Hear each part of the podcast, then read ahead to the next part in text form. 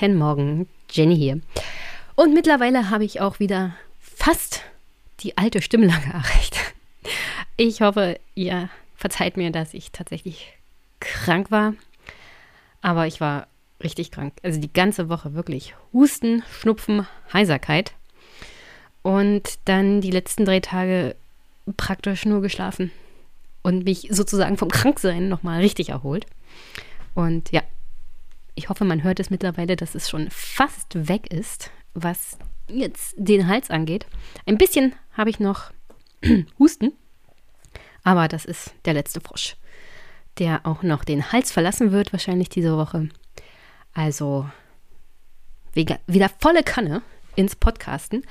Und aus Laune habe ich mir für diese Woche mal einen Monolog vorgenommen für die USA. Da geht ja gerade die beiden Präsidentschaft baden. Umfragewerte sind im astronomischen niedrigen Bereich und so schlecht wie die Trumps zu Zeiten von Charlottesville. Also katastrophale Werte, um ehrlich zu sein. Und deswegen dachte ich mir, heute ist eine gute Folge oder ein guter Tag für eine Folge über die USA und den erneuten Niedergang der Demokratie und das Verschenken der Demokraten dieses Landes an einen zweiten Trump. Ich habe vollstes Vertrauen darin, dass die Demokraten mal wieder alles an die Wand fahren. Und ich war auch 100% überzeugt davon, dass das alles gegen die Wand fährt. Weil, ja, das Abfeiern von Joe Biden durch jemanden wie Stefan Schulz war in meinen Augen viel zu früh. Viel zu früh. Weil wenn du keinen Infrastrukturplan schwarz auf weiß hast, hast du erstmal einen netten Plan. Aber sonst halt nichts.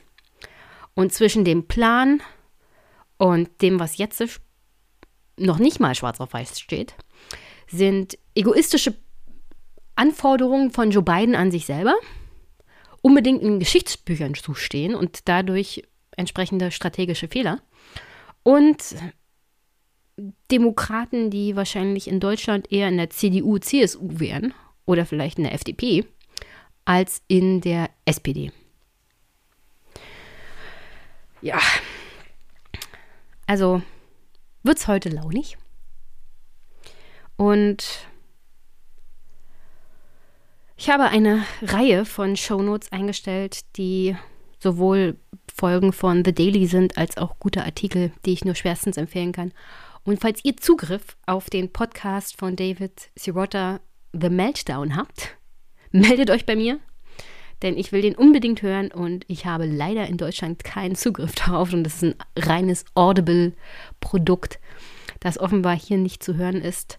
Und das ärgert mich ein wenig, weil das scheint, wenn, wenn ihr später in den Podcast reinhört, ein ziemlich gutes Produkt zu sein und der kommt heute in einem Clip auch mehrmals zu Wort also ja, Superpack gibt es dann übrigens nächste Woche, weil jetzt, wo ich aufnehme, ist der 31. Oktober. Und ich würde den Superpack erst am 1. November machen, aber da wird heute die Folge veröffentlicht. Also neuer Superpack nächste Woche. Herzlichen Dank an der Stelle auf alle Fälle für jegliche Unterstützung und zum Thema Buchmesse, wo ich ja war, das, den Besuch habe ich aber auch wegen Krankheit leider frühzeitig abbrechen müssen kommt noch eine Berichterstattung zur Buchmesse auf alle Fälle nächste Woche und da werde ich mich auch mal mit dem Thema Papiermangel in Deutschland beschäftigen. Das ist nämlich sehr, sehr interessant. Und was das für mein Lieblingsthema zu tun hat. Bücher. Und zwar handfeste Papierbücher.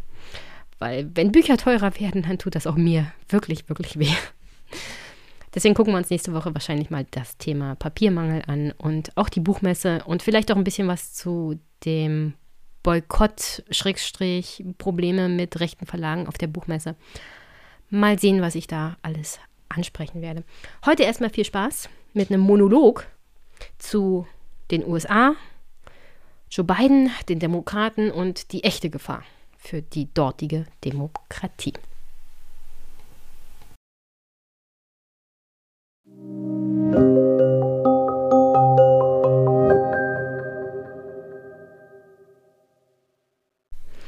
Okay, dann mal ein kleiner Blick über den großen Teich nach Amerika.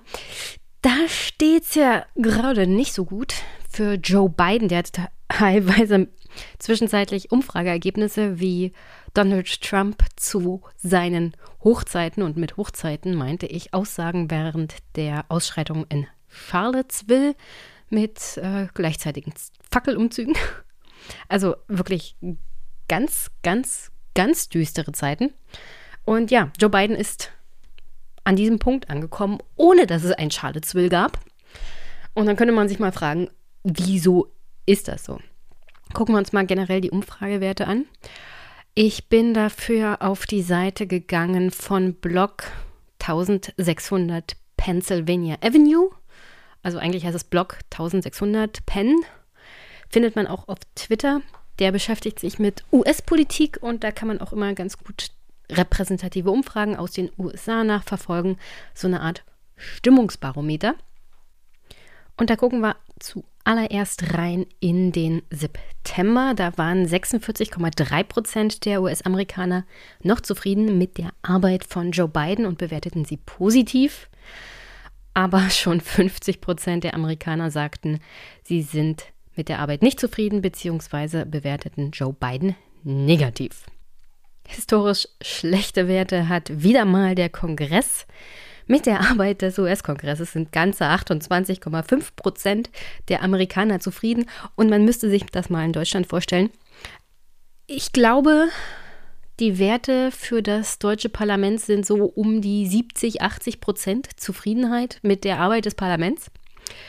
Ich kann mir nicht vorstellen, in welcher Situation die Zufriedenheit mit der Arbeit des Bundestages und des Bundesrats irgendwo um die unter 30 Prozent liegen können. Also, dass da überhaupt noch irgendwas funktioniert, dass da überhaupt noch jemand sich an die Gesetze hält, ist eigentlich ein reines Wunder. Wenn Leute so unzufrieden sind mit der Institution, die die Gesetze erlässt in einem Land. Ich weiß nicht, bessere Werte kann eine Diktatur nicht haben.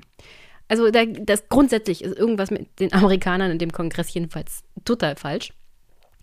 Ähnliche Werte haben dann aktuell die Speaker bzw. Majority Leader im US-Kongress. Äh, positiv sehen die Arbeit von Nancy Pelosi 33,8 Prozent der Amerikaner und die Arbeit von Schumer 31,5 Prozent. Äh, zum Glück treten die ja nicht in der nächsten Präsidentschaftswahl an. Die würden sofort abgewählt. Und auch noch eine mehr oder minder katastrophale Botschaft aus, wie gesagt, September-Umfragen. 48 Prozent der US-Amerikaner sehen Donald Trump positiv. 48 Prozent. 47 Prozent der Bevölkerung sehen den Ex-Präsidenten negativ. Das sind bessere Werte als die von Joe Biden. Und das ist. Ja, Leute, es ist ja gruselig. Und das war im September. Im Oktober. Hat sich das nochmal ein bisschen hochgeschaukelt. Mittlerweile sehen nur noch 42,7 Prozent der US-Amerikaner die Arbeit von Joe Biden positiv und schon 51,4 Prozent sehen die Arbeit des US-Präsidenten negativ. Nur mal so zur Info, der ist nicht mal ganz ein Jahr im Amt, nicht mal ganz ein Jahr gewählt und ist schon unter Werten von Donald Trump angekommen. Also hier ist wirklich grundsätzlich irgendwas im Argen bei den US-Amerikanern und die Zustimmung von Joe Biden ist praktisch ab Juli abgestürzt. Man kann es richtig im Zeitverlauf nachvollziehen. Also seit circa Januar leichter Abstieg, also Januar 21 leichter Abstieg, äh, zunehmend runter, aber noch im Rahmen. So, und dann ab Juli wirklich Kurve praktisch senkrecht nach unten. Und ich habe so das Gefühl, das hat sehr, sehr viel mit dem Build Back Better Plan von Joe Biden zu tun, beziehungsweise wie der Kongress damit umgeht und die vor allem Demokraten. Und das ist umso wichtiger, sich das nochmal anzugucken, weil wir gehen ja hier schnurstracks bei den US-Amerikanern auf die Midterms zu, die sind 2022. Scheint ein bisschen weit weg zu sein, aber um ehrlich zu sein, die sind praktisch um die Ecke, wenn man sich US-amerikanische Politik anguckt. Und eine dieser wegweisenden Vorentscheidungen findet jetzt auch am Dienstag statt. Da passieren nämlich in Virginia die Gouverneurswahlen zwischen dem Republikaner Youngkin und dem Demokraten McAuliffe. Aktuell führt leicht Youngkin in den Umfragen. Und wenn man sich das mal ein bisschen genauer anguckt, kann man, was den Wahlkampf angeht, ungefähr zwei Sachen feststellen. Die Demokraten sagen, Youngkin ist ein Trumpist. Ähm, Youngkin versucht aber auch gleichzeitig Trump so weit wie möglich aus der Öffentlichkeit bei seinem Wahlkampf rauszuhalten wie möglich, um auch da ein bisschen Entfernung reinzukriegen. Weil es ist durchaus eine sehr, sehr enge Wahl. Und ähm, offensichtlich ist da auch die Annahme, dass Trump eher schaden als nützen kann. Gleichzeitig kommt den Republikanern in Virginia aktuell zugute, dass wirklich diese Trump-Basis motiviert ist, zur Wahl zu gehen. Das ist etwas, was McAuliffe und die Demokraten nicht haben. Die haben echte Probleme, ihre Wählerschaft zu mobilisieren. Und gleichzeitig hat man so einen Part in der US-Wählerschaft in Virginia, die sind halt die Unentschiedenen, äh, die Independents, und die scheinen sich auch eher vermehrt zu Youngkin hingezogen zu fühlen. Und das Thema scheint hier Bildungspolitik zu sein. Und es ist etwas in den USA, was gerade da äh, wichtig diskutiert wird. Inwiefern dürfen sich Eltern in den Lehrplan der Schulen einmischen? Und das ist da gerade wieder so ziemlich hitzig debattiert und es geht hauptsächlich um diese Critical Race Theory, von denen die Eltern nicht wollen, dass es in den Schulen gelehrt wird. Ich will da auch nicht groß weiter darauf eingehen. Im Großen und Ganzen ist das Argument der Republikaner, ähm, Eltern dürfen sich durchaus beschweren, wenn solche Dinge auf den Schulplan kommen. Wenn sie es nicht wollen, dass die Schüler es beigebracht bekommen, dann haben die Eltern das Recht, das vom Schulplan sozusagen zu streichen. Das ist so die Herangehensweise, die die Republikaner da aktuell haben. Man könnte sich wirklich durchaus fragen, inwiefern haben Eltern überhaupt das Recht, in den Lehrplan einzugreifen, wenn, ich meine, das ist jetzt das Thema Critical Race Theory, aber prinzipiell könnte man das ja dann praktisch bei allen machen. Und ich finde, es gibt halt auch Grenzen, wo Eltern sich einmischen, weil der Lehrplan wird ja nicht ohne Grund im Prinzip von, vom Staat vorgegeben. In Deutschland ja auch mit Lehrern und Lehrervereinigungen und Experten und überhaupt diskutiert. Also man hat ja auch ein bestimmtes Ausmaß an Zeit, was man mit Schülerinnen und Schülern hat, um bestimmte Dinge, die auch notwendig sind, beizubringen. Und äh, es gibt schon einen Grund, warum man das nicht im Detail dann mit den Eltern bespricht, weil das würde den ganzen Lehrplan durcheinander schmeißen. Aber wie gesagt, in den USA ein ganz, ganz heißes und wichtiges Thema und da sind die Republikaner offenbar gerade auf dem gewinnenden Ast. Und ja, das sind so die Dinge, die man da beobachten kann. Also die Republikaner haben ein Thema, für das sie sich einsetzen. Und sie haben eine Trump-Basis, die motiviert ist zu wählen. Und zwar heißt es da hauptsächlich Hauptsache jemand, der Republikaner ist. Und wenn er Trump so hinter verschlossenen Türen unterstützt, noch besser. Die Demokraten währenddessen haben einen Infrastrukturplan, der gerade absolut vor die Hunde geht. Und damit meine ich hauptsächlich den Teil, was menschliche Infrastruktur angeht.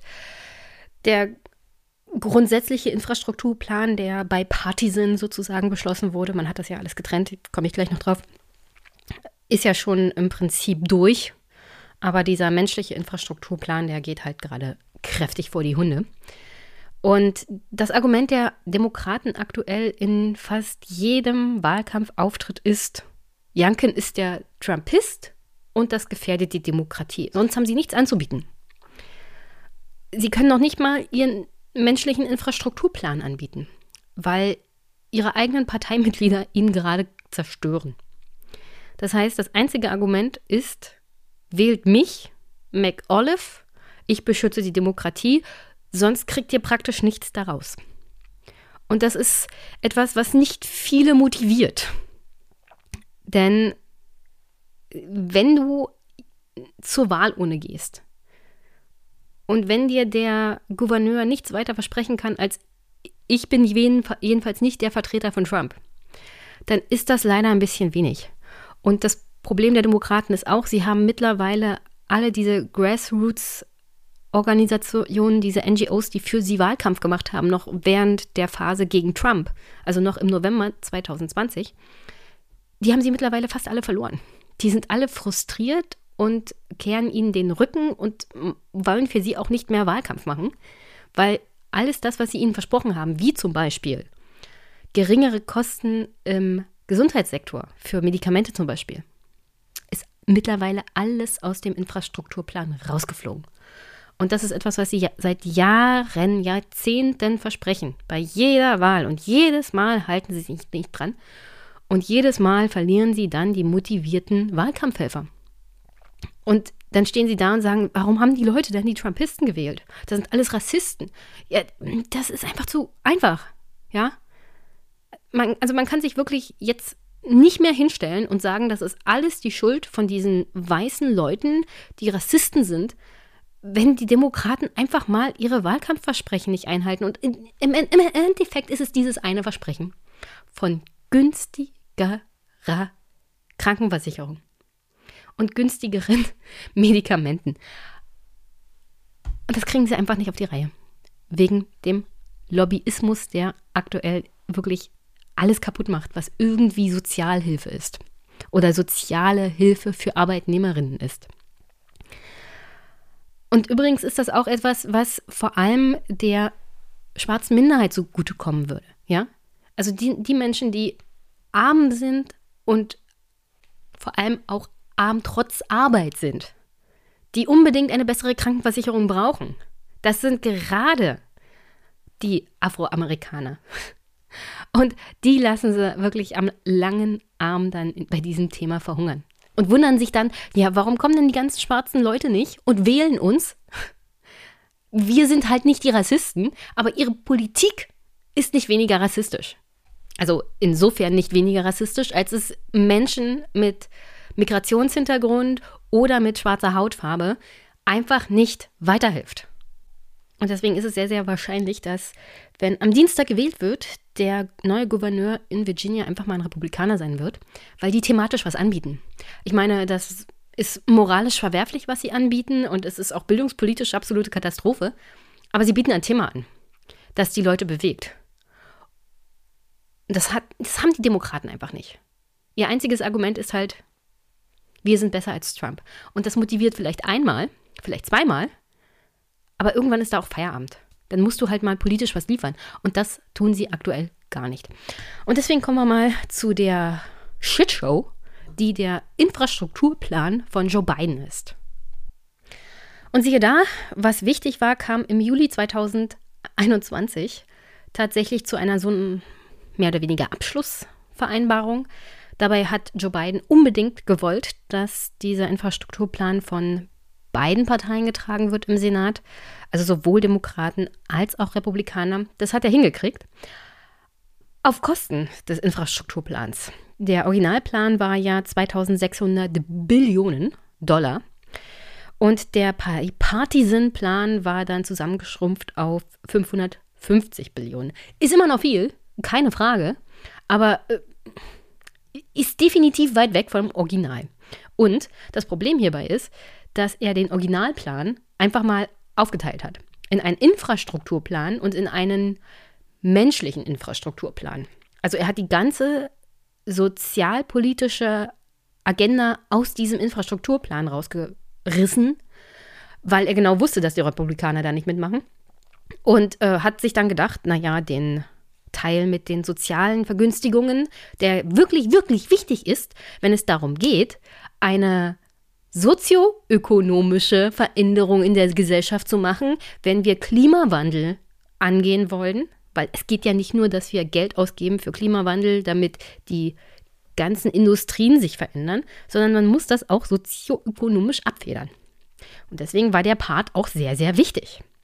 Und er hat sich gedacht, wir lösen das mal aus dem ganzen Originalplan raus, weil ich will ja unbedingt mit den Republikanern eine Einigung erzielen, damit ich hingehen kann und sagen kann, ich als Präsident habe es geschafft, den größten Infrastrukturplan seit den 1960ern hier durch den Senat und das Haus zu bringen.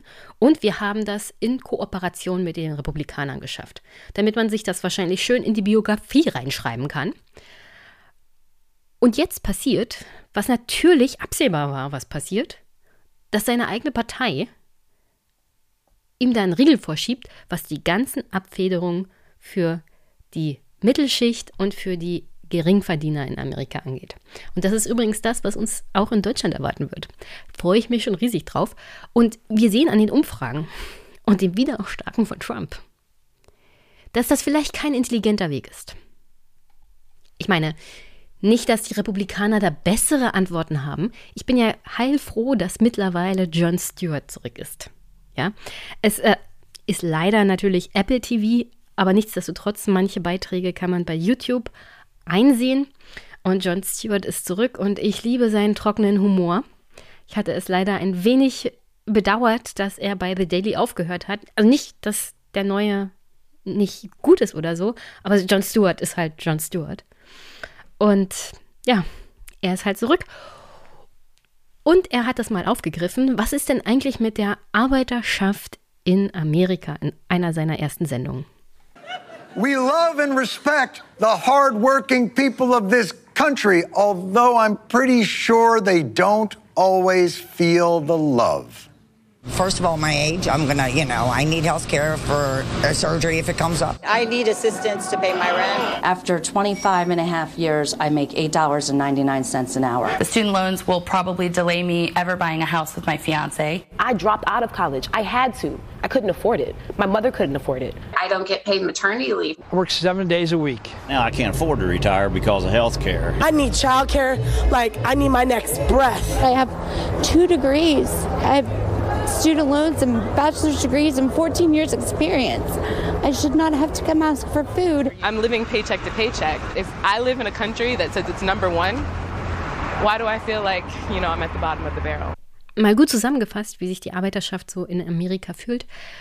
Gott sei Dank hat Jon Stewart auch bei Fox News lustigerweise, das, äh, da bereue ich jetzt ein wenig, dass es hier nur Audio ist, aber bei Fox News hat er dann sozusagen die Antwort gefunden, wie man diesen Menschen so helfen kann. See, it turns out that hardworking Americans aren't doing that great. Anybody know what might help them? Single payer health care, government paid child care, free college, government healthy food, early education, child education, universal child care, guaranteed job for everyone with a family sustaining wage, adequate family and medical leave, paid vacations and retirement security. Und hier kommt dann der Punkt zu tragen, dass natürlich die Republikaner werden diesen Menschen auch nicht helfen. Keiner interessiert sich für die Arbeiterschaft in den USA. Nur das Problem ist, die Demokraten versprechen immer, dass sie etwas tun. Und sie versprechen es und versprechen es und versprechen es. Und dann haben wir irgendwann, wie 2016, eine Situation, in der die Arbeiterschaft einfach mal angepisst ist nach 20, 30 Jahren Versprechen ohne Erfüllung. Und wenn diese Wut erstmal aus der Flasche ist, kriegt man sie nicht wieder rein.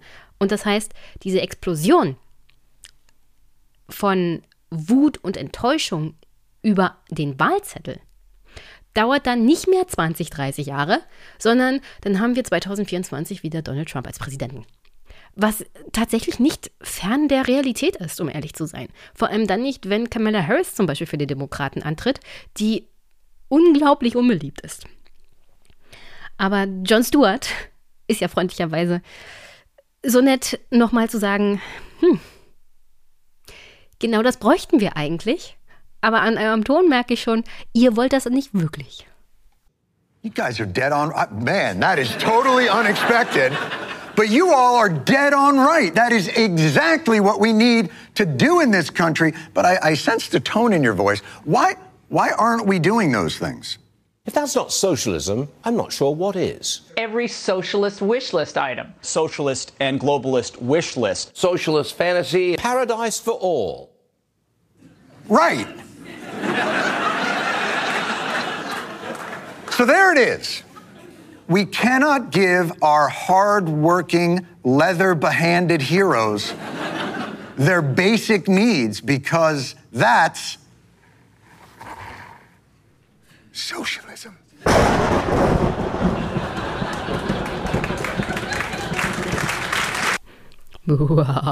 Sozialismus. Ein bisschen eine Horrorstory für Halloween, an dem Tag, an dem ich aufnehme. Aber äh, ist halt Fox News. Die Tatsache ist aber auch, dass die Amerikaner in der breiten Masse viel, viel weiter sind als sowohl die Demokraten als auch die Republikaner. Weil wir haben zum Beispiel bei der letzten Wahl die Situation gehabt, dass in Florida mehrheitlich für Trump gewählt wurde, aber gleichzeitig ein Mindestlohn von 15 US-Dollar eingeführt wurde. Das heißt, an dem Tag, an dem Donald Trump antritt und sagt, das alles, was die Demokraten euch immer versprochen haben, das mache ich jetzt wirklich, weil jetzt bin ich ja niemandem mehr verpflichtet. Das wäre sozusagen meine zweite Amtszeit und da kann mir keiner was. An dem Tag werden die Demokraten ein echtes Problem haben, da irgendwie durchzukommen. An den Wahlurnen, ich meine, es ist weiterhin unrealistisch, dass das wirklich passiert, wenn Donald Trump das verspricht. Nichtsdestotrotz ist das durchaus eine Wahlkampfstrategie für die Republikaner, die übrigens auch an der Basis der Republikaner von Leuten, die Wahlkampf machen und sich Meinungsumfragen anhören und sich bei Menschen erkundigen, durchaus registriert wird. Die sind ja auch nicht doof.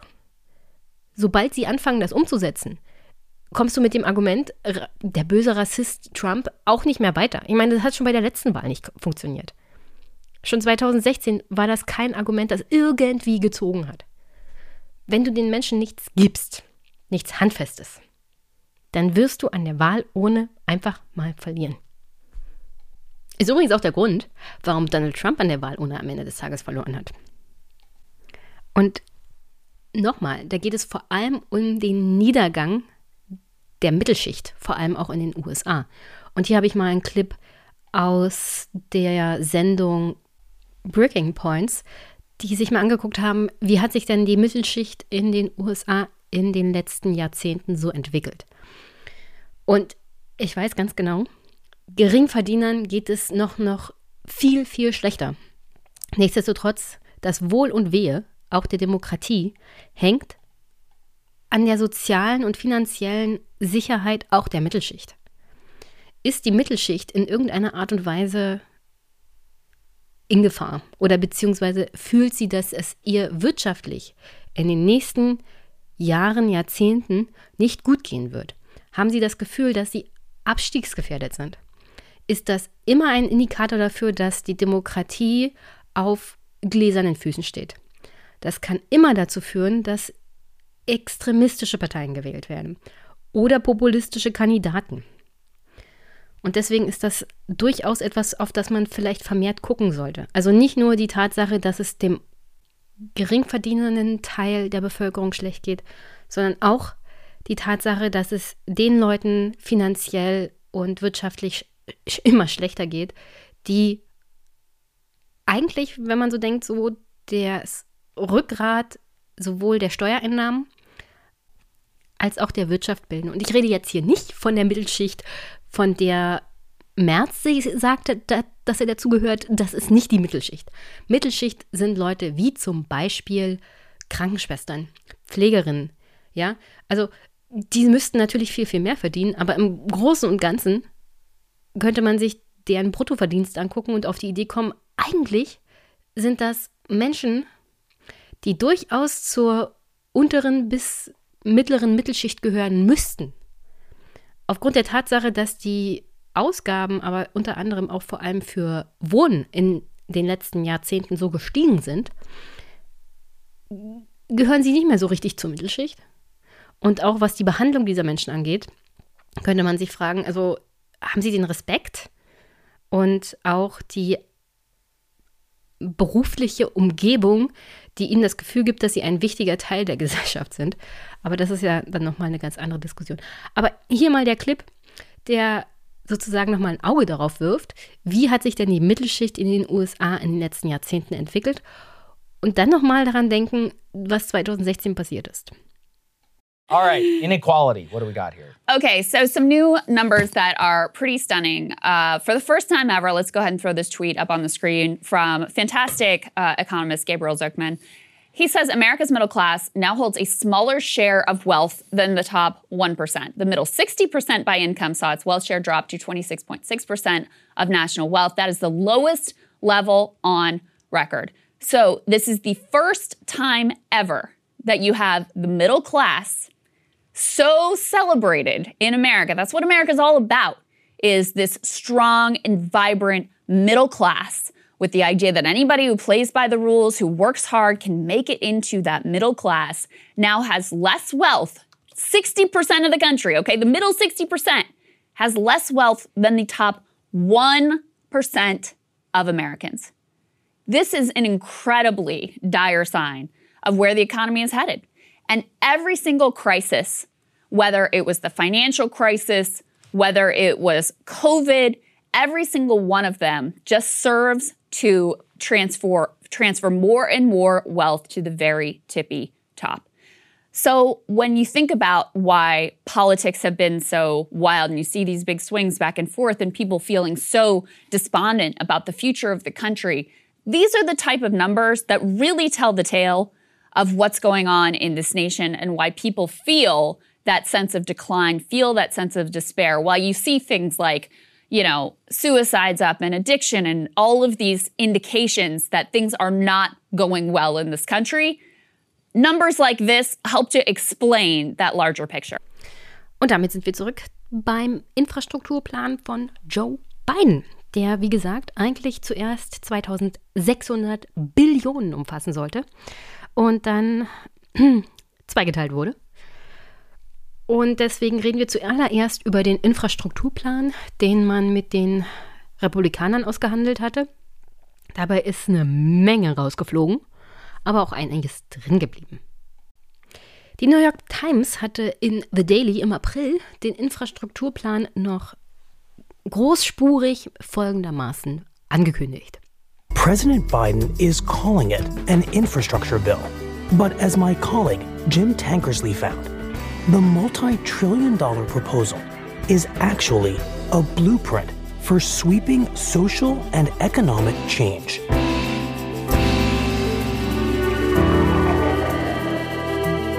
It's Friday, April 2nd. Ich habe jetzt mal die Vorstellung aus The Daily für den tatsächlichen Part für die, sagen wir mal, Steine-Infrastruktur rausgelassen. Damals wurde aber auch schon die Human, also die menschliche Infrastruktur vorgestellt. Und das hörte sich wirklich, wirklich toll an. Und diese Pläne waren, wie gesagt, auch Teil der letzten Verhandlungen mit den eigenen Parteimitgliedern. Und der Plan sah folgendermaßen aus. Human infrastructure. So, what do we know about that? So, the idea here for the administration is to invest in the people who work in the economy and to give them the skills and the support they need to work as much as they can and earn as much as they can. Mm-hmm. And that means a bunch of different things. In the American Jobs Plan, what that means is a very specific group of workers are being invested in home healthcare workers. So those are disproportionately black women, and they are predominantly underpaid. They make about $12 an hour as a group, but they do really important work helping older Americans and the disabled who need care in their homes. And there's a backlog, there's not enough uh, of that care. So the plan would spend $400 billion to increase the amount of that care and to pay those workers much better, to make it not a poverty level job anymore. So that's the big thing in the American Jobs Plan. But remember, there's another large package of stuff coming in a couple of weeks the American Family Plan. And that's going to have a bunch of this type of thing in it as well. Hmm. We don't know all the details yet, but I've done a lot of reporting on what is likely to be in it. And it includes things like investing in education, uh, both in early childhood with universal pre kindergarten and in higher education. So everyone being able to go to community college for free. It means a national paid leave program hmm. and efforts to make childcare much more affordable, both of which are targeted at women being able to work more. So those are all efforts kind of together to boost these groups of workers who are critical to our economy, but for one reason or another are not able to perform as to their full potential because of policy holding them back. So Jim, just to zoom way out, this plan to invest in infrastructure is a plan to invest in the traditional highways, bridges, roads, pipes. But in reality, taken all together from what you've just said, this is a massive society wide plan for pretty self consciously progressive change in many quarters of the economy that's being called infrastructure. Absolutely. And that is why it is immediately running into a lot of resistance from Republicans in Congress. Also, um das mal ein bisschen zu übersetzen, die Idee war vor allem bei der menschlichen Infrastruktur in Menschen zu investieren. In Kinder, in frühe Bildung, in generell Bildung für Menschen, damit sie der Labor Force, also der Arbeiterschaft, also dem Jobmarkt zur Verfügung stehen und auch ihre Zeit sozusagen freiräumen, was jetzt Kinderbetreuung angeht, um generell am Jobmarkt zur Verfügung zu stehen. Damit sie viel arbeiten können, um viel Geld zu verdienen und damit sozusagen auch den wirtschaftlichen Aufstieg zu schaffen. Ob das alles so als Idee klappt, sei mal dahingestellt. Die, der Plan war ja an sich nicht schlecht. Ja, also da gibt es so Dinge, die in Deutschland eigentlich Standard sind, die in den USA nicht zur Verfügung stehen, wie zum Beispiel Lohnfortzahlung im Krankheitsfall. Also da, solche Dinge waren alle in diesem Plan drin. In dem Plan war Kindergeld drin und zwar richtig gutes Kindergeld. Das hatte man während der Corona-Pandemie ja gezahlt. Das wird jetzt übrigens auch demnächst rausfliegen, beziehungsweise total zusammengekürzt werden auf einen viel geringeren Zeitraum, und eine viel geringere Zahl an Menschen, denen das Geld zur Verfügung gestellt wird. Und es mag viel klingen, dass ab zum Beispiel einem Jahresverdienst von 60.000 US-Dollar diese Leute keine kostenlose Kinderbetreuung zum Beispiel mehr zur Verfügung gestellt bekommen, beziehungsweise keine staatliche finanzielle Unterstützung für die Kinderbetreuung mehr zur Verfügung bekommen, so wie es Leute wie Menschen wollen oder andere Demokraten, aber man muss sich überlegen, das ist vielleicht viel, wenn du irgendwo auf dem Land lebst und günstig Kinderbetreuung kriegen kannst, aber wenn du in einer Stadt lebst, wie zum Beispiel New York City, wo du schon die Hälfte deines Einkommens alleine für die Wohnung zur Verfügung stellst, musst du durchaus damit rechnen, dass das definitiv viel, viel zu wenig sind und dass die Menschen dann einfach unter das Raster wiederfallen und absolut frustriert sind.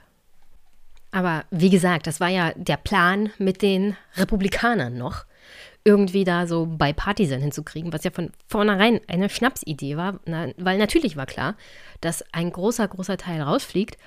Und was vor allem ein Knackpunkt wurde, war, wie bezahlen wir denn das Ganze eigentlich? One of those fights is going to be over how to pay for both of these, the American Jobs Plan and the American Families Plan. So, how is Biden going to pay for them? Well, first and foremost, he says he's going to pay for it, as opposed to just borrowing the money and running up the budget deficit like he did with his relief bill earlier this year. And while we don't know all the details for the American Family Plan, we do have the White House's details on how they're going to pay for the American Jobs Plan. Mm-hmm. And the basic gist of it is they're going to raise a lot of taxes on corporate America, particularly multinational corporations. Mm-hmm. And the way the White House runs the numbers is this the spending in the bill would play out over about eight years. Over about 15 years, the tax increases would pay back that spending. Now, that's almost twice as long, right? It, it does pay for that spending. Okay, walk us through that. Sure. The first thing they're going to do is increase the corporate income tax rate. President Trump, you might remember, did a big corporate income tax cut, mm-hmm. cut it from 35% down to 21%. Uh, Biden would take it back up, not all the way, but to 28%. Mm. So that's the start. Then he would force multinational companies to pay more in tax to the United States on income they earn around the world Mhm. in an attempt to sort of end this practice that a lot of companies have of moving profits around the globe in order to search for lower tax rates. I believe, Jim, it's a well known fact that large corporations have really good lobbyists, and that I suspect they are opposing this increase in the corporate tax rate and efforts to make international companies pay more to the US. Definitely. Every big business group in Washington is out with a statement opposing these tax increases. Mhm. Many of them say, hey, we support what the president's trying to do here on infrastructure, but we need to find a different way to pay for it. And they're going to put a lot of pressure, not just on Republicans, who are pretty uniformly opposed to raising taxes on business, but on moderate Democrats to try to stop this from being the pay for for an infrastructure bill. Mhm. And what would be their argument to those lawmakers? They make two big arguments. The first is, hey, now is a terrible time to raise taxes on business. Mm. You're you're trying to make the economy more competitive with an infrastructure bill, but if you raise taxes, you're going to make our companies less competitive because they're paying more tax than the rest of the world. The second argument they're making is that the people who benefit from infrastructure should pay for that infrastructure. So, Hmm. user fees, like if you're going to make a highway better, the people who drive on the highway, whether they're families going to soccer practice or long haul truckers delivering goods across the country, they should pay for those improvements basically through higher gas taxes or uh, vehicle miles traveled. Also ganz wichtig für Biden und die Demokraten war, dass man hingehen kann in die Öffentlichkeit und sagen kann, wir haben hier diesen Plan und der ist auch gegenfinanziert. Ihr wisst ja, schwarze Null und so. Ähm, ach, sollen sie mal so machen. Okay. Sagen wir mal einfach, sie bestehen darauf, dass das durch Steuereinnahmen halt gegenfinanziert ist. Ist ja auch in Ordnung. Der Plan dabei war vor allem, dass man es gegenfinanziert, indem man unter anderem die Unternehmenssteuer wieder anhebt zu dem Pa- also zu der Höhe, die vor Trump war, weil Trump ist ja hingegangen und hat die Unternehmenssteuer in den USA gesenkt mit dem Argument, dann kommen halt die Unternehmen wieder zurück ins Land und das ist gut für unsere Wirtschaft. Hat sich so nicht bewahrheitet und der Plan der Demokraten ist vor allem halt hier wieder das Ganze zurückzufahren und mit den wieder neuen Einnahmen oder wiederhergestellten Einnahmen halt diese Infrastrukturpläne zu bezahlen. Die Gegenfinanzierung würde halt über 15 Jahre laufen. Und diese Gegenfinanzierung betrifft übrigens in dem ursprünglichen Plan nicht nur die Wiederanhebung der Unternehmenssteuer, sondern auch so generell das Auflösen der ganzen Steuergeschenke, die Trump vor allem den Besserverdienenden in Amerika gemacht hat, immer mit diesem Trickle-Down Economics Plan im Hintergrund, ja. Äh, Das waren vor allem die alten Republikaner, die diesen Steuerplan damals durchgesetzt hatten unter Trump. Und dann sind sie nach Hause gegangen und haben sich auf die Schulter geklopft. Es war ein dämlicher Steuerplan. Trickle-Down funktioniert nicht. Und die Idee der Demokraten war halt jetzt, das Ganze wieder zurückzufahren und damit ihren Infrastrukturplan zu bezahlen, gegen zu finanzieren. Das war natürlich auch nicht mit den Republikanern zu machen. Also hat man sich sozusagen darauf geeinigt, dass man hier einen Infrastrukturplan hat mit entsprechenden Ausgaben, der tatsächlich gegenfinanziert war, unter anderem durch die Tatsache, dass man schon durch den Hilfsfonds für Corona jede Menge Billionen sozusagen zur Verfügung hatte. Das hat man in diesen Infrastrukturplan mit reingesteckt. Alles das, was menschliche Infrastruktur angeht, wofür auch die Gegenfinanzierung großartig verlangt wurde, hat man halt in diesen zweiten Part des Infrastrukturplans gesteckt, in der Hoffnung irgendwie, in der wahrscheinlich völlig irren Hoffnung, dass man das mit seiner eigenen 50 plus 1 Mehrheit im Senat irgendwie durchkriegt. Deswegen, ja, ist praktisch nichts gegenfinanziert, weil wir spät, später noch hören werden, dass sowohl Menschen als auch Cinema, die zwei, die im Vordergrund stehen als die bösen Buhmänner, die hier den Infrastrukturplan verhindern wollen, aber auch da ist es ein bisschen komplizierter, dass die keiner Art von Steuererhöhung zustimmen. Selbst wenn die Steuererhöhung nur die Wiederherstellung des ursprünglichen Stands von vier Jahren war. Zuallererst ist bei dieser Bipartisan-Sache rausgeflogen häusliche Pflege. Dabei sollte vor allem die, der Lohn gesteigert werden für Arbeiterinnen und Arbeiter, die sich natürlich um ältere Personen kümmern oder Menschen mit Behinderung. Also der ganze Pflegebereich sollte damit verbessert werden. Ist komplett rausgeflogen. Was auch rausgeflogen ist, ist dieser große Part Buildings, also Gebäude. Aber es sollte dabei nicht nur um Gebäude gehen. Es war natürlich auch inbegriffen eine öffentliche Förderung von öffentlichen Gebäuden, also Bauen von öffentlichen Gebäuden und diese auch klimafreundlicher bauen bzw. sanieren. Was aber auch unter diesen großen Punkt gefallen ist, war vor allem Kinderbetreuung. Also vor allem öffentliche Kinderbetreuung. Kinderbetreuung in den USA ist unglaublich teuer, vor allem in den größeren Städten. Da kann man schon mal bis zu 1000 Dollar im Monat alleine für ein Kind bezahlen, um eine Kinderbetreuung zu bekommen. Und die Kinderbetreuung von öffentlichen Einrichtungen wird praktisch per Losverfahren vergeben. Also das kennen wir teilweise schon aus Deutschland. Äh, in Ostdeutschland kennen wir das nicht, jedenfalls noch nicht so stark. In den USA ist das nochmal auf 1000 gedreht. Also es gibt keine Vergleichsmomente, mit denen man das irgendwie heranziehen kann, wie schlimm der Stand der Lage ist für Kinderbetreuung. Und wenn du eine Gesellschaft hast, in der du auch in Zukunft darauf angewiesen sein wirst, dass Frauen arbeiten, dann musst du eine Gesellschaft haben, die Frauen die Möglichkeit bietet, ihre Kinder betreuen zu lassen. Und zwar nicht alleine, indem sie arbeiten und das ganze Geld, was sie verdienen, praktisch in die Kinderbetreuung stecken. Weil dann bringt es nichts, arbeiten zu gehen. Dann kannst du auf dein Kind aufpassen und Sozialhilfe bekommen. Das ist besser dann teilweise, als arbeiten zu gehen und das ganze Geld, was du verdienst, nur in die Kinderbetreuung zu stecken. Darunter fiel dann übrigens auch Modernisieren von Schulen, öffentlichen Gebäuden, aber auch kostenloses Community College. Alles das war unter Buildings sozusagen als Plan angedacht, ist bei den Verhandlungen mit den Republikanern, wie gesagt, sofort rausgeschmissen worden. Und der dritte große Plan, der mit den Republikanern nicht zu machen war, war Innovation. Darunter fiel alles das, was zum Beispiel US-basiertes Produzieren anging, also mehr Produktion in Amerika. Biden war ja dann auch im Kongress und hat dann gesagt, wir wollen mehr amerikanische Produkte produzieren in Amerika und die Amerikaner sollen amerikanische Produkte kaufen. Was unter Innovation auch fiel, ist natürlich finanzielle Förderung von wissenschaftlicher Forschung, vor allem auch im Bereich von Klimawandel und Energie.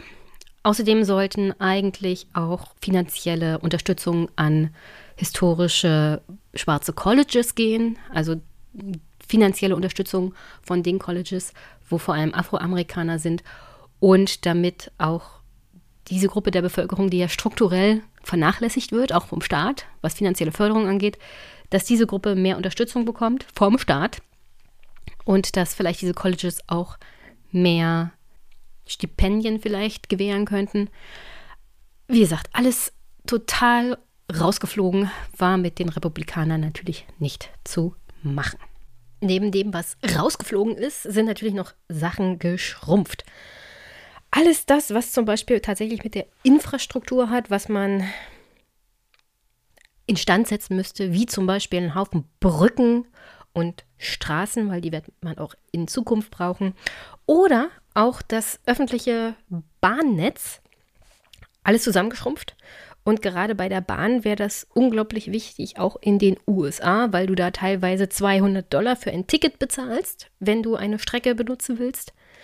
Also völlig unterentwickelt, das Bahnsystem. Da sind wir ja in Deutschland fast noch verwöhnt von unserem ausschweifenden Angebot der Deutschen Bahn und den geringen Kosten.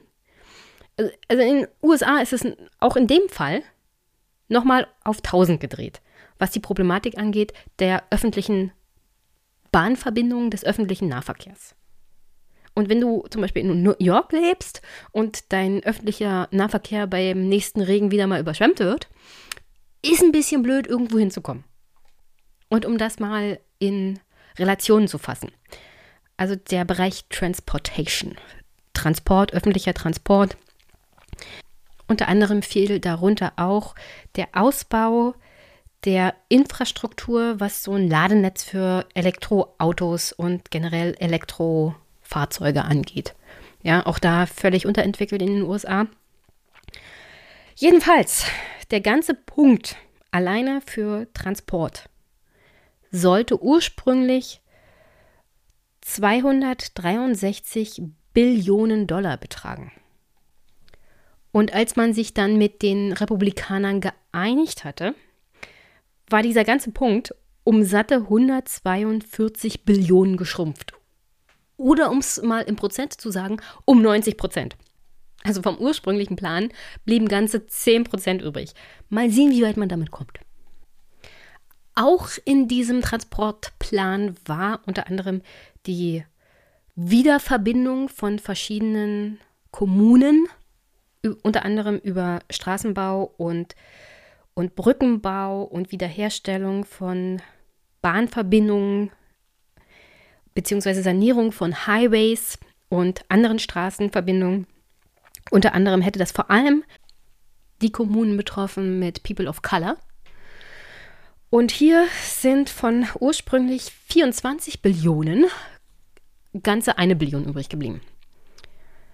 Also auch hier völlig zusammengeschrumpft, völlig zusammengestrichen. Ein anderer Punkt in diesem Infrastrukturplan, und wie gesagt, das ist alles nur dieser Steine- und Betoninfrastrukturplan, noch nicht der menschliche Infrastrukturplan. Also allein der Steine- und Betoninfrastrukturplan ist praktisch nichts mehr übrig geblieben. Vom wirklich ambitionierten Plan von Joe Biden, Build Back Better und Build Back irgendwas ist übrig geblieben. Das sieht man auch an dieser Idee von Clean Energy Tax Credits, also Steuerabschreibung, wenn man investiert in saubere Energie. Das wurde zusammengekürzt um 363 Billionen. Da ist dann auch nicht mehr viel für diese Steuervergünstigung übrig geblieben. Was man auch zusammengekürzt hat von 111 Billionen auf 55 Billionen war die Investition unter anderem in die Wasserinfrastruktur und hier geht es vor allem um die Rohre in den USA. Für alle, die das Problem kennen, es gibt in den USA immer noch Wasserrohre, die mit Blei behaftet sind.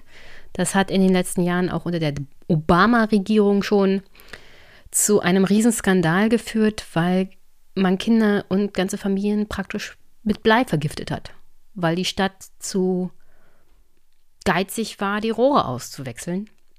Und man hat die ganze Familien, ganze Schulklassen dieser Bleivergiftung ausgesetzt. Und das ist nicht nur ein Problem einer Stadt, sondern das ist ein amerikaweites Problem, dass es da viel zu alte Rohrleitungen gibt, die noch mit Blei behaftet sind. Das wollte man halt mit dieser Investition angehen. Auch das hat man ein bisschen zusammengekürzt. Ich hoffe, dass die 55 Billionen reichen, denn für so das reichste Land der Welt trotzdem ganze Gemeinden zu haben, die bleivergiftet werden, weil sie das Wasser aus der Leitung trinken, ist schon eher so eine Art Peinlichkeit, wenn nicht sogar ein No-Go. Aber da das ja Communities sind mit People of Color, scheint es keinen zu interessieren. Und dann kann man die Ausgaben auch mal zusammenkürzen. Also das, das nehme ich daraus mit. Was damals in diesem Infrastrukturplan mit den Republikanern halt ungefähr gleich geblieben sind, sind dann Investitionen in Flughäfen oder Investitionen in den Bereich, in dem man sich auf den Klimawandel sozusagen vorbereitet oder ihn bekämpft. Also alles das, was zum Beispiel mit Dammbau etc. zu tun hat, also mit den Folgen vom Klimawandel bekämpfen, da sind die Investitionen ungefähr gleich geblieben. Das war der Stand Ende Juli. Und ich habe ja am Anfang gesagt, die Umfrageergebnisse von Joe Biden gehen seit Juli steil bergab. Und es könnte vielleicht damit zu tun haben, dass sowohl dieser Steine- und Betoninfrastrukturplan zusammengekürzt wurde, es noch keine Gegenfinanzierung gibt und der Part, der beiden unglaublich wichtig war, von dem sich die Demokraten so viel versprochen hatten, der menschliche Infrastrukturplan, aus dem Ganzen rausgelöst wurde. Und seit Juli vor allem im Senat diskutiert wird und im Großen und Ganzen blockiert und noch weiter verstümmelt. Und übrigens, alles das, was sie mit den Republikanern nicht durchgekriegt haben, scheinen sie jetzt mit ihrer eigenen Partei nicht durchzukriegen. Denn es geht nicht nur um diese menschliche Infrastruktur, es geht auch weiterhin noch um die ganze Politik, was Klimawandel angeht. Wie zum Beispiel den Part mit einem Energieplan sozusagen. Also die Umstellung der US-amerikanischen Energiegewinnung von Kohle, Gas und Öl auf erneuerbare Energien. Und hier kommt übrigens auch schon Joe Manchin, der ja der große Buhmann ist, neben der Senatorin Cinema, ins Spiel. Und das spiele ich euch mal vor, weil Joe Manchin scheint sowas zu sein wie der ein oder andere CDU- oder SPD-Politiker im Deutschen Bundestag im Bereich Bauern und Landwirtschaft. Joe Manchin ist seine eigene Lobby im Bereich Kohle. Does also make a lot of money off the coal industry himself. Back before he was Senator Manchin, when he was Joe Manchin of Farmington, West Virginia, he founded a coal brokerage company, which he turned over to his son when he first ran for state office in West Virginia. So it is not his company anymore, but he's still a stockholder in that. And last year alone, he made almost $500,000 in dividends from this coal brokerage. Wow. So it's absolutely true that he has a personal financial investment in which he profits quite handsomely in, in this same industry that would be shut down by this policy. Hmm. So, a senator with a significant and lucrative personal financial stake in sparing the coal industry the repercussions of this climate change program is able to single handedly knock that program out of this bill, which is exactly what Joe Manchin has just done. Is an American democracy great? but to be very clear and to be fair to Senator Manchin, he absolutely is in compliance with Senate ethics requirements. He's very open about this. He has filed all of his financial disclosures. Nothing is concealed. He himself does not own this company. He's been subject to a lot of criticism for essentially making personal profit on the coal industry, but senators are allowed to have these investments and he complies with the letter of the law of the ethics requirement. Und auch hier, um das mal kurz übersetzt zusammenzufassen. Joe Manchin hat, bevor er Senator wurde, eine Kohleverkaufsfirma, so würde ich das mal übersetzen, gegründet. Und von der hat er alleine im letzten Jahr 500.000 US-Dollar Dividende ausgeschüttet bekommen. Er ist mittlerweile natürlich als Senator nicht mehr Chef dieser Firma. Er hat die Führung der Firma an seinen Sohn übergeben. Das erinnert alles ein bisschen an Donald Trump, als er die Firmengeschäfte an seine Kinder übergeben hat, während die Kinder weiter im Weißen Haus gearbeitet haben. Jedenfalls, er verstößt dagegen keine Gesetze, aber Joe Manchin profitiert von der Kohleindustrie. Und da hat der Clip jetzt ein bisschen vorgegriffen, weil da hieß es schon, also Joe Manchin hat diese Umstellung von CO2-intensiver Energiegewinnung auf erneuerbare Energien praktisch aus dem Infrastrukturplan rausgeschmissen. Und wie das passiert ist, das hören wir dann in den nächsten drei Clips. Denn uff, das war strategisch dumm, was die Demokraten gemacht haben. Grundsätzlich muss man sagen, es gab ja auch keinen anderen Weg. Aber gleichzeitig, wenn du einen Lobbyisten hast, der sein eigener Lobbyist ist, weil er von einer Firma profitiert, die Kohle abbaut. Wie kann der nicht befangen sein? Wie kann der eine Stimme abgeben in einer Gesetzgebung, die praktisch gegen Kohle ist? Wie, also ist es, manchmal ist das echt frustrierend. Demokratie ist manchmal echt frustrierend.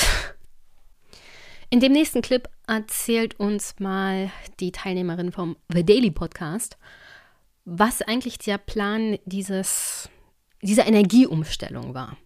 Und dabei gibt es zwei wichtige Punkte. Auf der einen Seite ist es Zuckerbrot und auf der anderen Seite ist es natürlich Peitsche, weil wenn du staatlich Unternehmen auf dem freien Markt motivieren willst, sich umzustellen von Kohle, Gas und Öl auf vielleicht Windkraft oder Sonnenenergie, dann machst du das auf zwei Wegen. Erstmal fütterst du sie natürlich vielleicht auch mit steuerlichen Vergünstigungen Und auf der anderen Seite ähm, lässt du sie aber auch zahlen, wenn sie sich nicht schnell genug umstellen.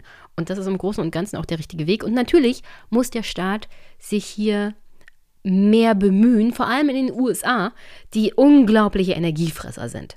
Und wo vor allem auch Kohle, Öl und Gas super, super billig sind. Also die Energiepreise in Deutschland sind unglaublich hoch. Und natürlich ist auch der Energieverbrauch in Deutschland sehr, sehr hoch. Aber auch da mit den USA kaum zu vergleichen. Ich glaube, die verbrauchen so durchschnittlich das Doppelte an Energie wie ein normaler deutscher Haushalt. Coal and natural gas. These are two very heavily polluting fossil fuels. So, what this program would do is it targets the electric utilities that own all these polluting power plants and it would pay them to shut down these power plants, these coal and gas, fossil fuel polluting power plants, and replace that electricity with zero carbon sources of electricity, which would be wind or solar or nuclear. Hmm. It would pay them to do this at a rate of 4% of their electricity generation per year. So every year, if I'm a company and I want to get this money, and I'm generating, say, you know, 20,000 megawatts of electricity a year, then I would shut down 4% of that fossil fuel generation and replace it with clean carbon sources. And it, once I did that, the federal government would pay me lots of money. So that's the incentive. That's kind of the carrot part that Mhm. makes it sweet and delicious for companies to want to do this. And then the other part, and this is very important and part of why this program would be very strong, is the penalty, the stick. Companies that don't do it have to pay a fine. So if you do any less than that, you actually have to pay a fine to the federal government. So there's a carrot and a stick.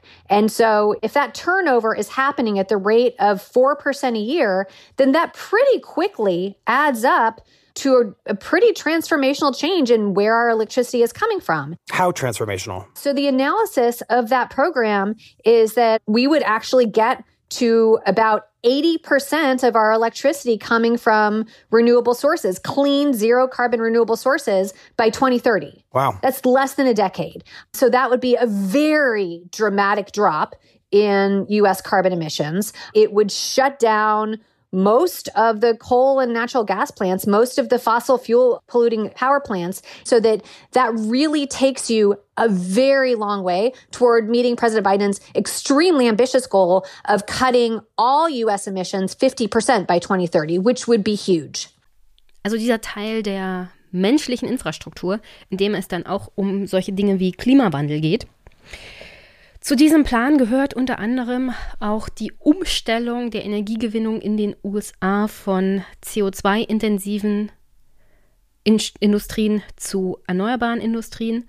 Und die Analysen besagen, wenn der Plan umgesetzt wird, wie Joe Biden das möchte, man bis 2030 auf 80 Prozent erneuerbare Energien kommt. Und wie man das macht, ist von den aktuell auf dem freien Markt natürlichen 2% jährliche Steigerung hin zu erneuerbaren Energien zu 4% pro Jahr zu kommen. Und da ist jetzt der Knackpunkt, dass Joe Manchin dem entgegensteht. Also im Großen und Ganzen ist der Plan von Joe Biden, Build Back Better Plan, eine Verdoppelung der jährlichen Umstellung von Kohleindustrie oder Ölindustrie oder Gasindustrie von 2% auf 4%, also eine Verdopplung. Und 4% klingt ja nicht viel, aber wenn man das innerhalb der nächsten zehn Jahre so umsetzt, verselbstständigt sich das ja auch. Und man würde, wie gesagt, bei 80% erneuerbare Energiegewinnung in 2030 ankommen. Und wenn es bei den USA so wäre, würde man schon viel, viel gewinnen, was den CO2-Ausstoß dieses Planeten angeht. Da möchte ich bloß darauf hinweisen, dass ähm, es fast kontraproduktiv ist, was Joe Biden aktuell im Weißen Haus gemacht hat. Das habe ich vorhin bei Adam Tooze auf Twitter gelesen. Offenbar arbeitet das Weiße Haus daran, die OPEC-Staaten dazu zu bringen, die Ölförderung zu steigern. Das ist etwas kontraproduktiv, wenn man CO2-Abbau betreiben will. Aber okay. Sinn und Unsinn von solchen politischen Forderungen müssten wir jetzt nicht weiter besprechen. der Energieplan an sich ist ambitioniert und nicht schlecht gemacht. Und wie gesagt, man hat beides beachtet. Man setzt nicht nur auf die Peitsche, sondern man gibt der Industrie auch Zuckerbrot. Kann frustrierend sein, weil natürlich gerade die Industrie, die viel davon profitiert hat, CO2 in die Atmosphäre zu blasen, jetzt nochmal finanziell anzuregen, doch da bitte damit aufzuhören.